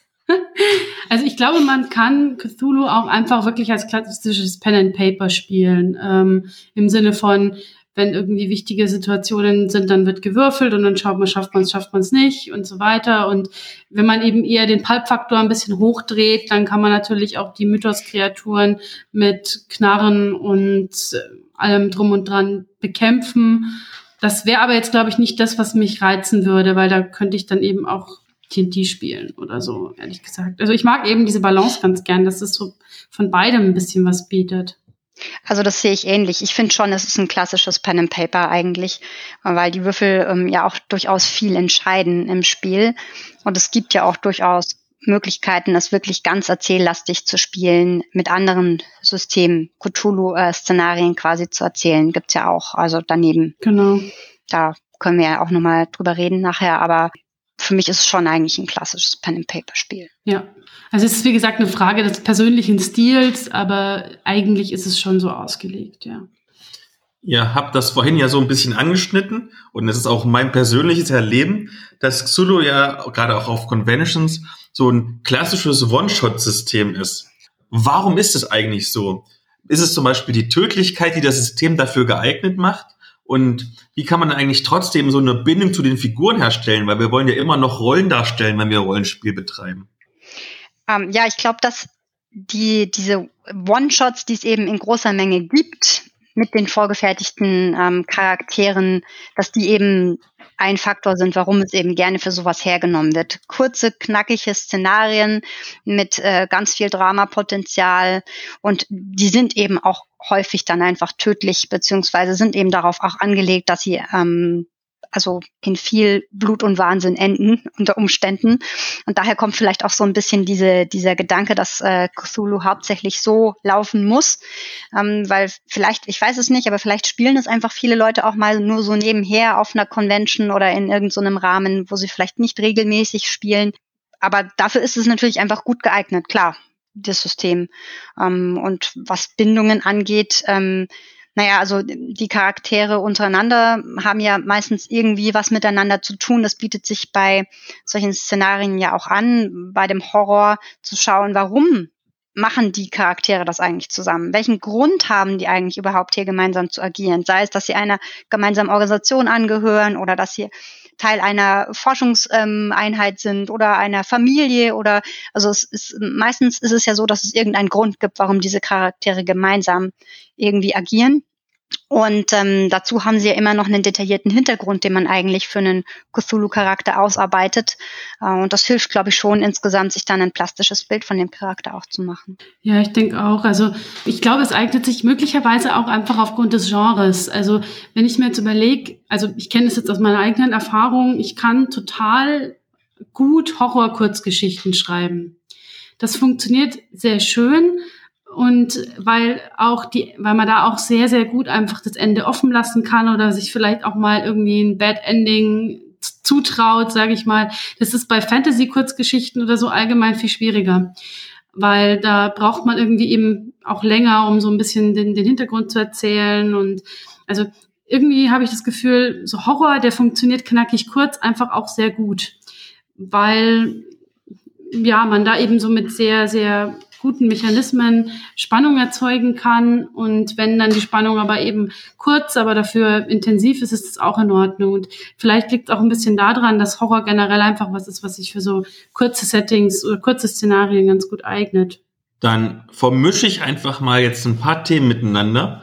Und zwar, wir haben jetzt so historische Settings wie bei Call of Zulu. Wir haben verschiedene Formen von Gewalt- und Horrordarstellungen, auch von Gore, sowohl in Xulu, auch zum Beispiel bei Fdacken, wo wir nachher noch drüber reden werden, wo du ja, Julia, eine Mitautorin bist, nicht wahr? Mhm. Wie viel Anleitung geben denn die Regelwerke dafür? Und wie viel Hilfe oder Unterstützung? Weil das ist ja schon, das sind ja schon explizite schwierige Themen. Da ist dann immer schwierig, dass du einen Balanceakt findest, dass es immer noch in Anführungszeichen guter Horror ist und nicht einfach nur explizite Darstellung. Ähm, ja, tatsächlich habe ich extra nochmal in das äh, Cthulhu Grundregelwerk reingeschaut, weil dadurch, dass ich das halt schon so lange spiele, ist mir das absolut bewusst und ich äh, versuche das auch zu berücksichtigen, gerade wenn ich eben mit Leuten spiele, die ich nicht kenne. Allerdings tatsächlich das Cthulhu Grundregelwerk gibt dazu gar nicht so wahnsinnig viel her. Also zum Thema Umgang mit problematischen Themen oder Umgang mit Gewalt. Da wird natürlich schon darauf hingewiesen, ja, äh, sprich es mit deinen Mitspielenden ab. Aber das war es im Wesentlichen auch schon wieder. Also da gibt es gar keine so explizite Anleitung dafür. Ähm, ich denke, da ist viel auch gesunder Menschenverstand dabei oder eben auch dann äh, Verwendung von Safety Tools, die es ja auch inzwischen gibt und halt tatsächlich Absprache vorher. Also wenn ich was spiele, wo ich sage, es ist ja nicht jedes Szenario gleich, ne? Also Horror ist ja nicht gleich Horror. Man kann so was spielen mit Monstern und irgendwie äh, oder einem Haunted House Szenario oder so, wo man sagt, okay, das ist jetzt alles irgendwie so im Rahmen von dem, was ein durchschnittlicher Horrorfilm auch bringt, dann ist das wahrscheinlich für die meisten Leute unproblematisch.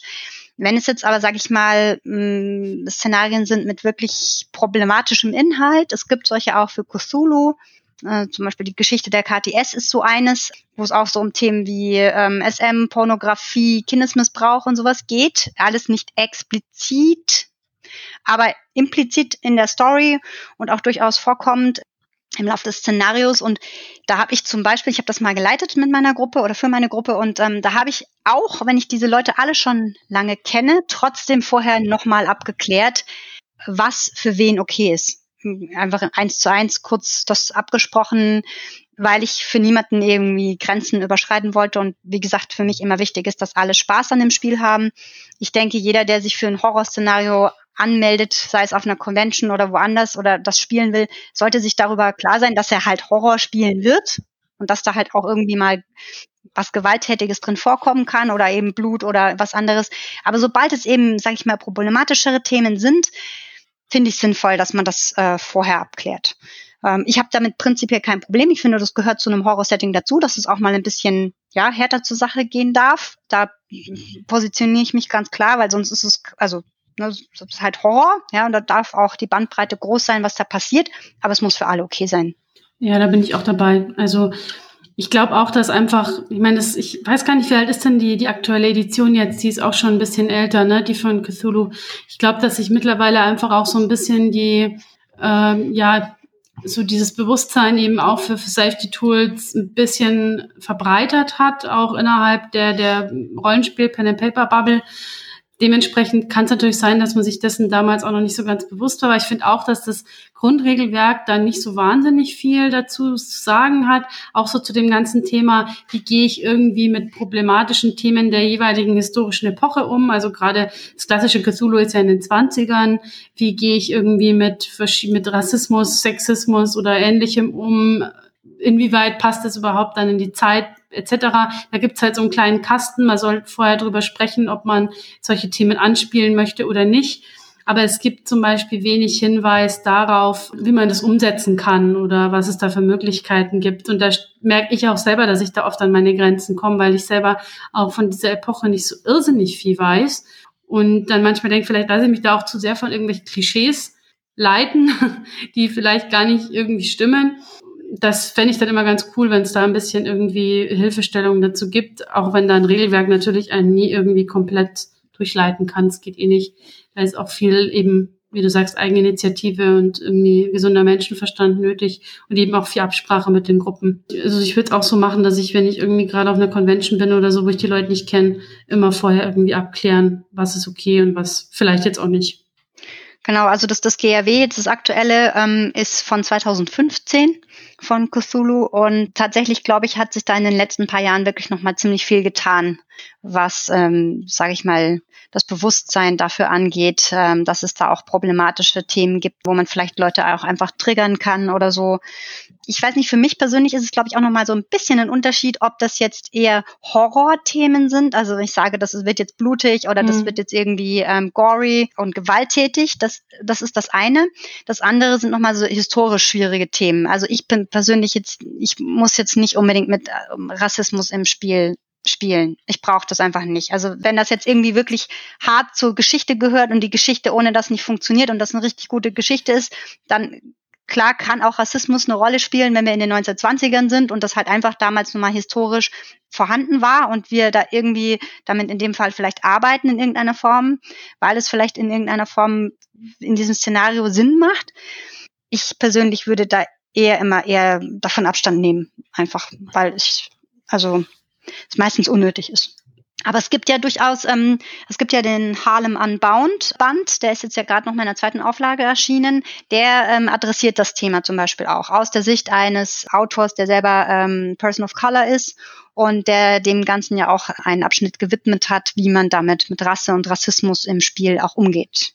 Lasst uns mal einen ganz kleinen Exkurs machen oder besser gesagt einen kleinen Schlenker. Wir haben vor ungefähr ziemlich genau einem Jahr, die Elea und ich drüber geredet, als wir die Manticore-Nacht besprochen haben, nämlich Safety Tools. Und ihr spielt ja öfter solche, sagen wir mal, problematischeren Inhalte als ich zum Beispiel, wo ich einfach nur in Dungeon gehe und ein paar Monster umhaue.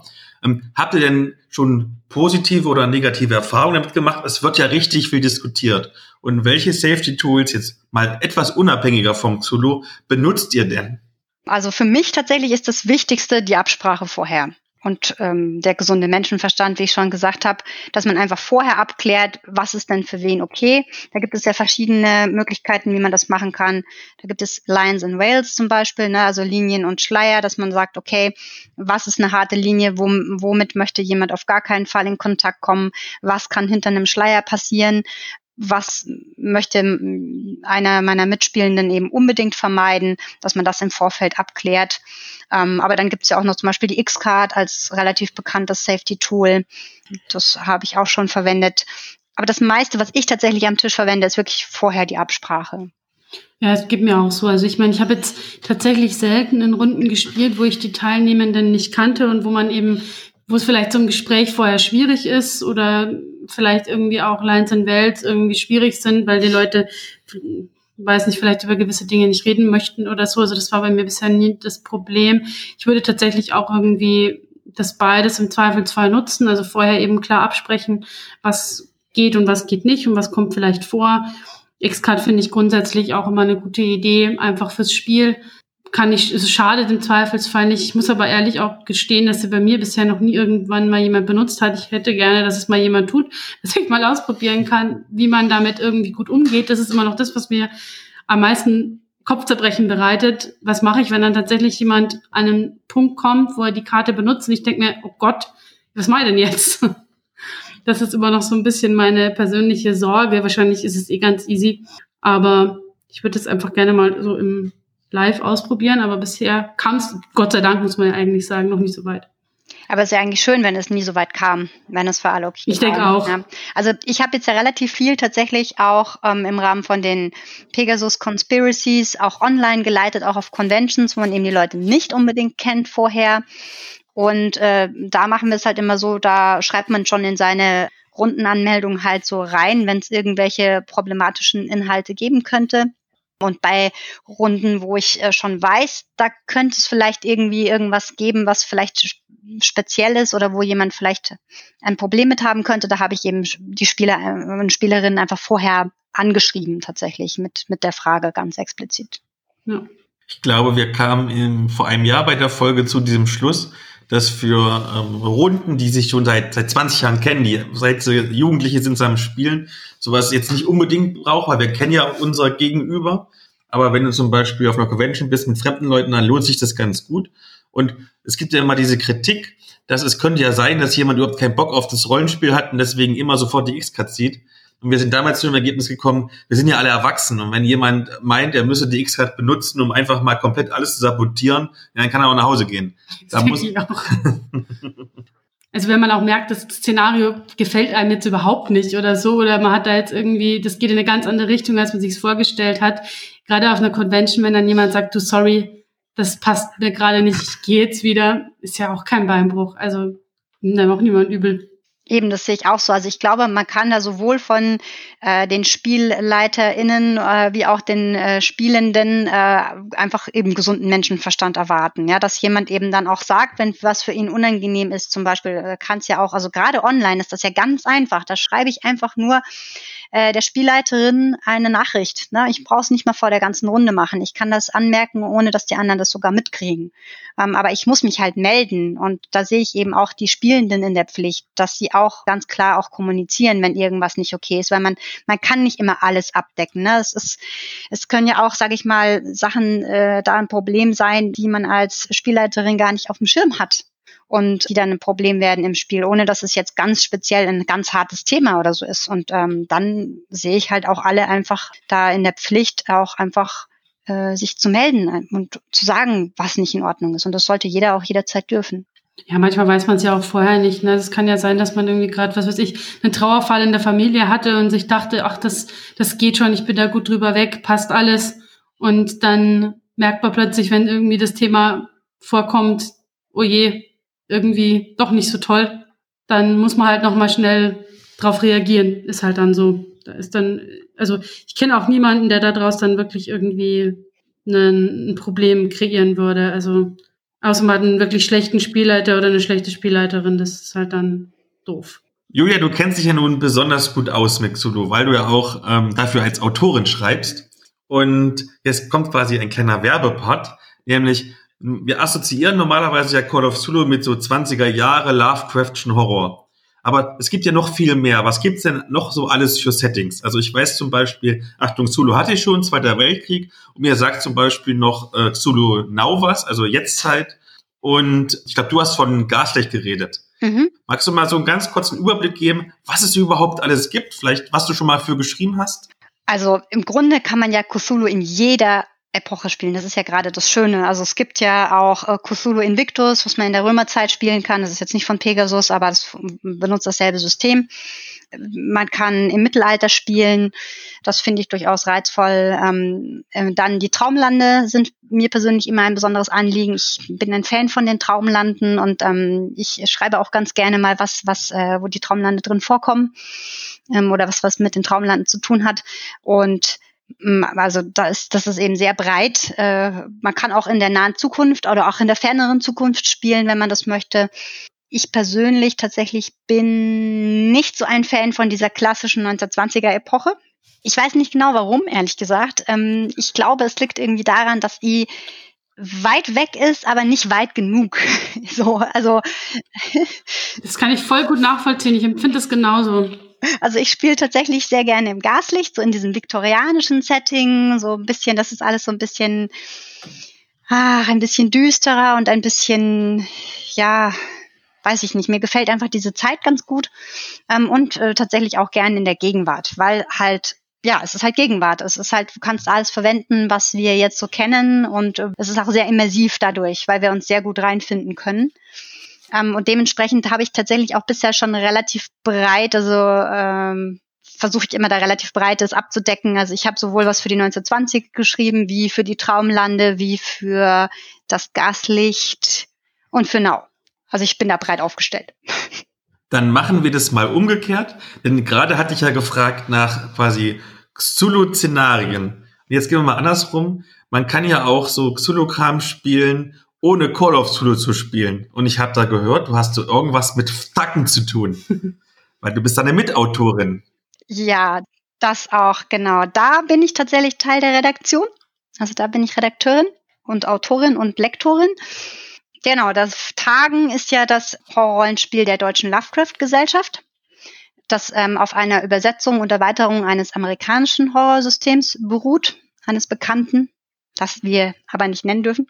Und ja, wir haben das eben übersetzt und ähm, erweitert, auch um eigene Teile. Ähm, es ist komplett versehen mit einem Kreaturen, Kompendium, wenn man so will, äh, Folianten und Kulten, alles, was so dazugehört, alles beruhend letztlich auf dem gemeinfreien Inhalt von Lovecraft. Weil also die meisten seiner Werke sind ja schon urheberrechtsfrei, weil er schon mehr als 70 Jahre tot ist. Und äh, dadurch ist das auch alles ähm, frei verwendbar. Das ist auch ähm, der Gedanke letztlich hinter Tagen. Ähm, es, es steht unter OGL das System und dadurch darf jeder mit diesen Regeln Szenarien veröffentlichen, also schreiben und veröffentlichen, ohne dass er jemanden um eine Lizenz fragen muss. Er muss nur die OGL abdrucken. Wir sehen das als Beitrag zur ja, Diversität äh, im, im Bereich des Horrorrollenspiels. Es ist einfach ähm, ganz interessante Szenarien, die vielleicht sonst nicht irgendwie eine Chance hätten, weil sie vielleicht doch einfach speziell sind oder, oder halt einfach ähm, vielleicht nur ein kleines Publikum abholen würden, ähm, dass man die eben auch veröffentlichen kann und auch nutzbar machen kann für die Community. Dann gibt's ja noch ein paar andere Systeme, mit denen man so Horror darstellen kann. So freie Systeme, ich erinnere mich zum Beispiel an Dread oder an Ten Candles. Habt ihr damit vielleicht schon mal Erfahrung? Also ich habe zumindest schon Dread gespielt. Und ich muss sagen, ich bin ja jetzt nicht so der AC-Spieler, sondern halt mehr, wie gesagt, der Püppchenschubser eigentlich. Aber tatsächlich war dieses Suspense, diese, diese, diese Anspannung sehr einfach äh, bei den Mitspielenden zu erreichen, weil einfach diese Angst, dass dieser äh, Jenga-Turm umfällt, übergegriffen hat auf alle anderen Mitspielenden. Wie ist es denn bei euch? Ihr seid ja noch ein bisschen diverser aufgestellt, was die verschiedenen Systeme angeht. Ja, es gibt natürlich ganz viele verschiedene Möglichkeiten, ähm, das zu spielen. Also da, wenn, wenn man jetzt speziell meint, andere Systeme neben Cthulhu, dann klar gibt es zum Beispiel, wenn man Powered by the Apocalypse ähm, als Mechanismus verwenden will, Mythos World zum Beispiel.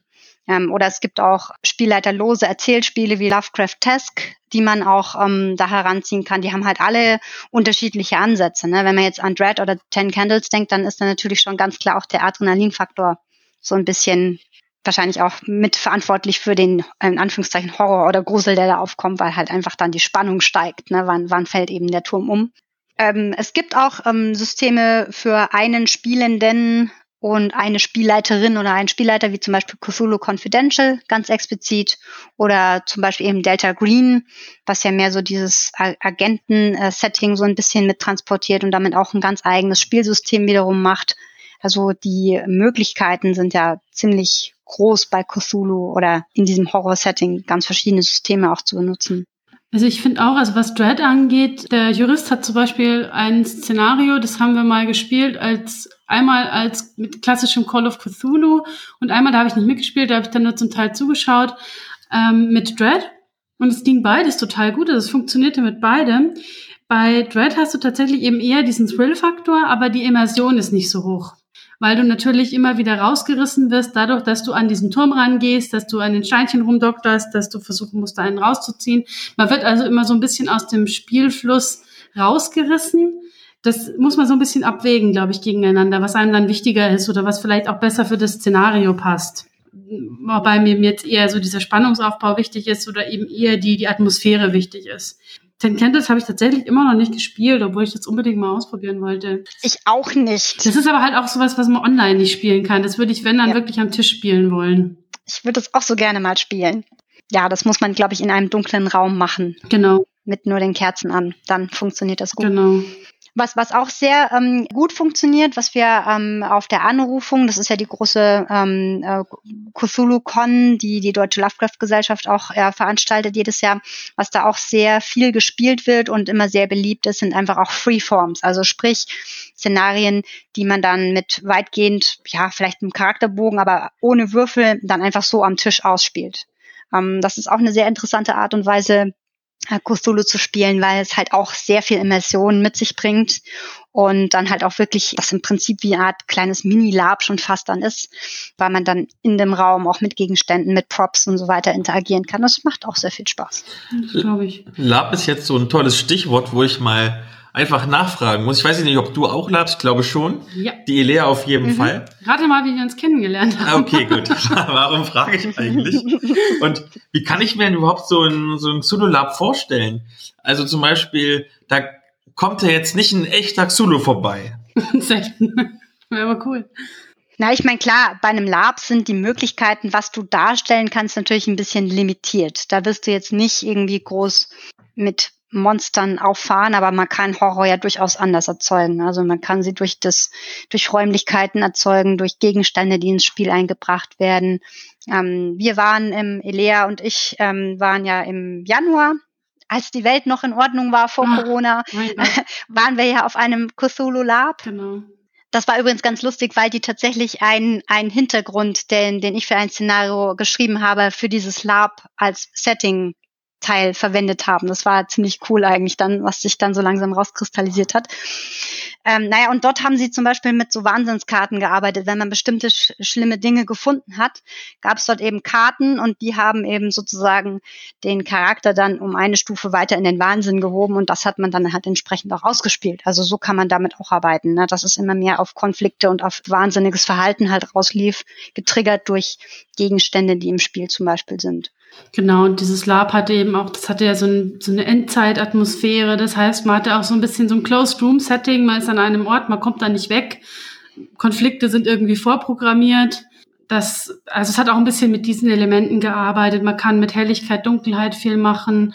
Also die Orga hat sich da auch schon wirklich einige ganz coole Sachen überlegt. Die hatten auch ein ganz cooles Monster-Design, muss man dazu sagen. Aber es funktioniert eben auch gut ohne Monster denke ich. Also mhm. Vielleicht auch dann, also man, wir hatten teilweise auch eins zu eins Szenen, zum Beispiel mit der Spielleitung. Dann haben die einen halt in den Raum geholt, haben einem die Augen verbunden und man ist quasi dann durch so eine Art Traumreise geleitet worden und es wurde einem dann einfach eine Geschichte erzählt oder irgendwie ein Tonband vorgespielt. Das war natürlich schon sehr, sehr immersiv, finde ich. Oder so Traumsequenzen gezeigt. Das hat schon gut funktioniert. Man kann da ja auch mit Monstern arbeiten, das hat man da ja auch gut gesehen. Das Monster, das sie hatten, war ja auch ziemlich cool. Aber das ist halt immer, äh, sag ich mal, begrenzt auf ein bestimmtes, mh, hm, auf eine bestimmte Art und Weise, wie man es halt darstellen kann. Ja, und es ist halt immer, bietet immer die Gefahr, dass es vielleicht auch lächerlich wirkt, wenn das Design halt nicht so überzeugend rüberkommt wie in einem Horrorfilm, weil man halt die Mittel nicht hat dazu. Ja. Da ihr ja beide sehr viele ähm, Solo-Abenteuer schon geschrieben habt, wahrscheinlich immer noch schreibt, vermutlich Julia noch ein kleines bisschen mehr als die Lea. Habt ihr vielleicht ein paar Tipps und Tricks für unsere Hörenden, wie sie auch ein richtig gutes Call of Cthulhu Abenteuer schreiben können? Hm, ähm, Tipps und Tricks. Ich, ich würde mal sagen, man sollte sich ein Thema nehmen, das einen richtig begeistert auf jeden Fall. Das ist schon mal hilfreich. Und dann vielleicht ähm, nicht gleich zu viel reinpacken, manchmal ist auch weniger mehr.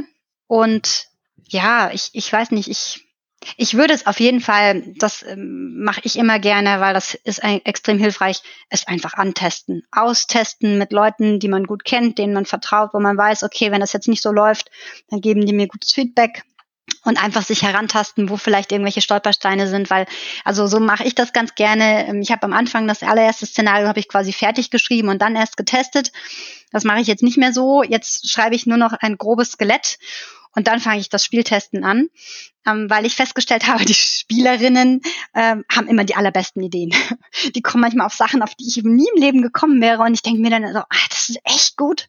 Und dann, ja, dann kann man das halt auch ähm, so dynamisch entwickeln und äh, es ist nicht gleich komplett fertig schreiben und dann denken so, und jetzt, jetzt ist es toll. Und dann stellt man fest, es gibt irgendwelche problematischen Stellen. Lieber früher anfangen. Ja, also ich würde auch sagen, also es ist halt auch was, was mir persönlich wichtig ist. Da mag sicherlich jeder so ein bisschen andere Präferenzen haben, aber ich finde es immer wichtig, dass die Regeln nicht dazu da sein, also dass die, die Geschichte und dass man irgendwie eine spannende Horrorgeschichte erzählt und auch irgendwie die Charaktere stimmig einbindet, dass die eine coole Charakterentwicklung haben, eben vielleicht auch hin zum Negativen bis hin zum Allerschlimmsten, wer weiß.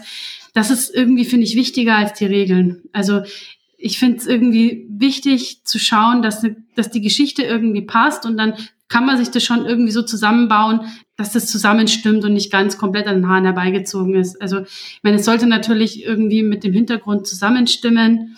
Wenn man schon vor einem hinter klassischen Hintergrund wie jetzt eben Cthulhu-Mythos spielt, aber ich mache es meistens so, ich überlege mir vorher, worauf ich Bock habe und was irgendwie ein cooles Thema ist oder was irgendwie so ein Horror-Trope ist, den ich gerne benutzen würde.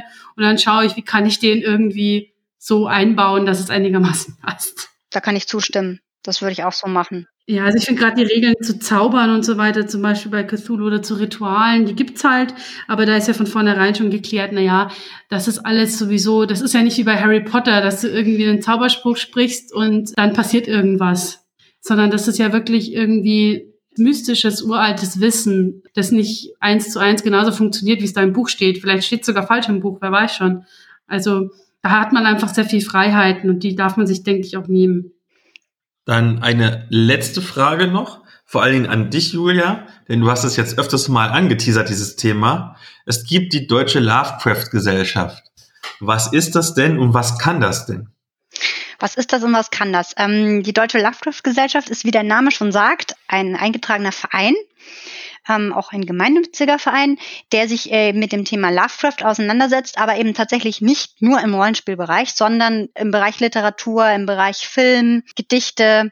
Ähm, also da werden auch Projekte gefördert. Momentan wird da zum Beispiel noch an einem Gedichtband gearbeitet, an der Übersetzung äh, von ähm, Gedichten von Lovecraft. Das Tagenrollenspiel ist eben unter dem Dach der Lovecraft-Gesellschaft zu Hause. Und ähm, die Anrufung als äh, Convention jährlich, die natürlich dieses Jahr auch ausfallen musste, aber nächstes Jahr auch sicher wieder stattfindet.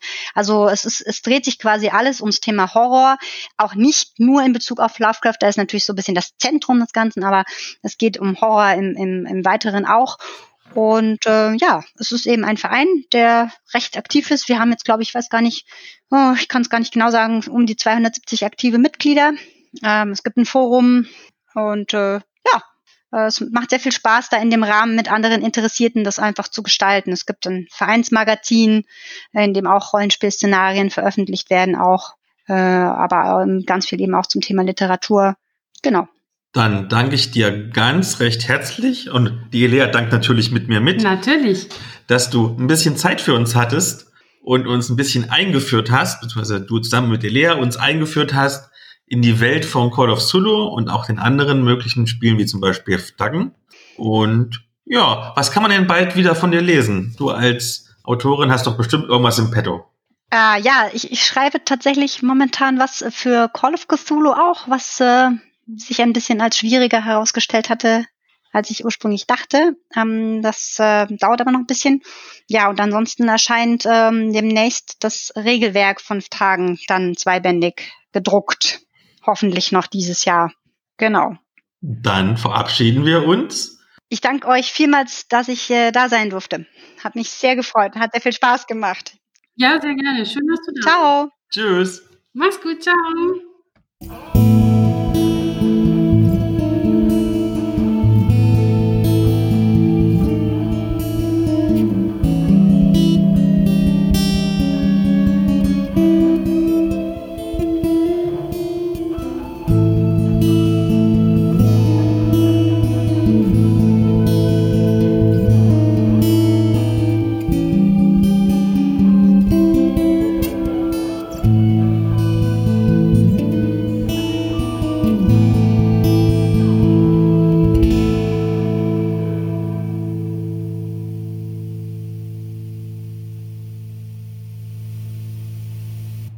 Das heißt, wir besprechen, wir beschaffen, 1, 2, 3. Das heißt, wir befassen uns auch mit einem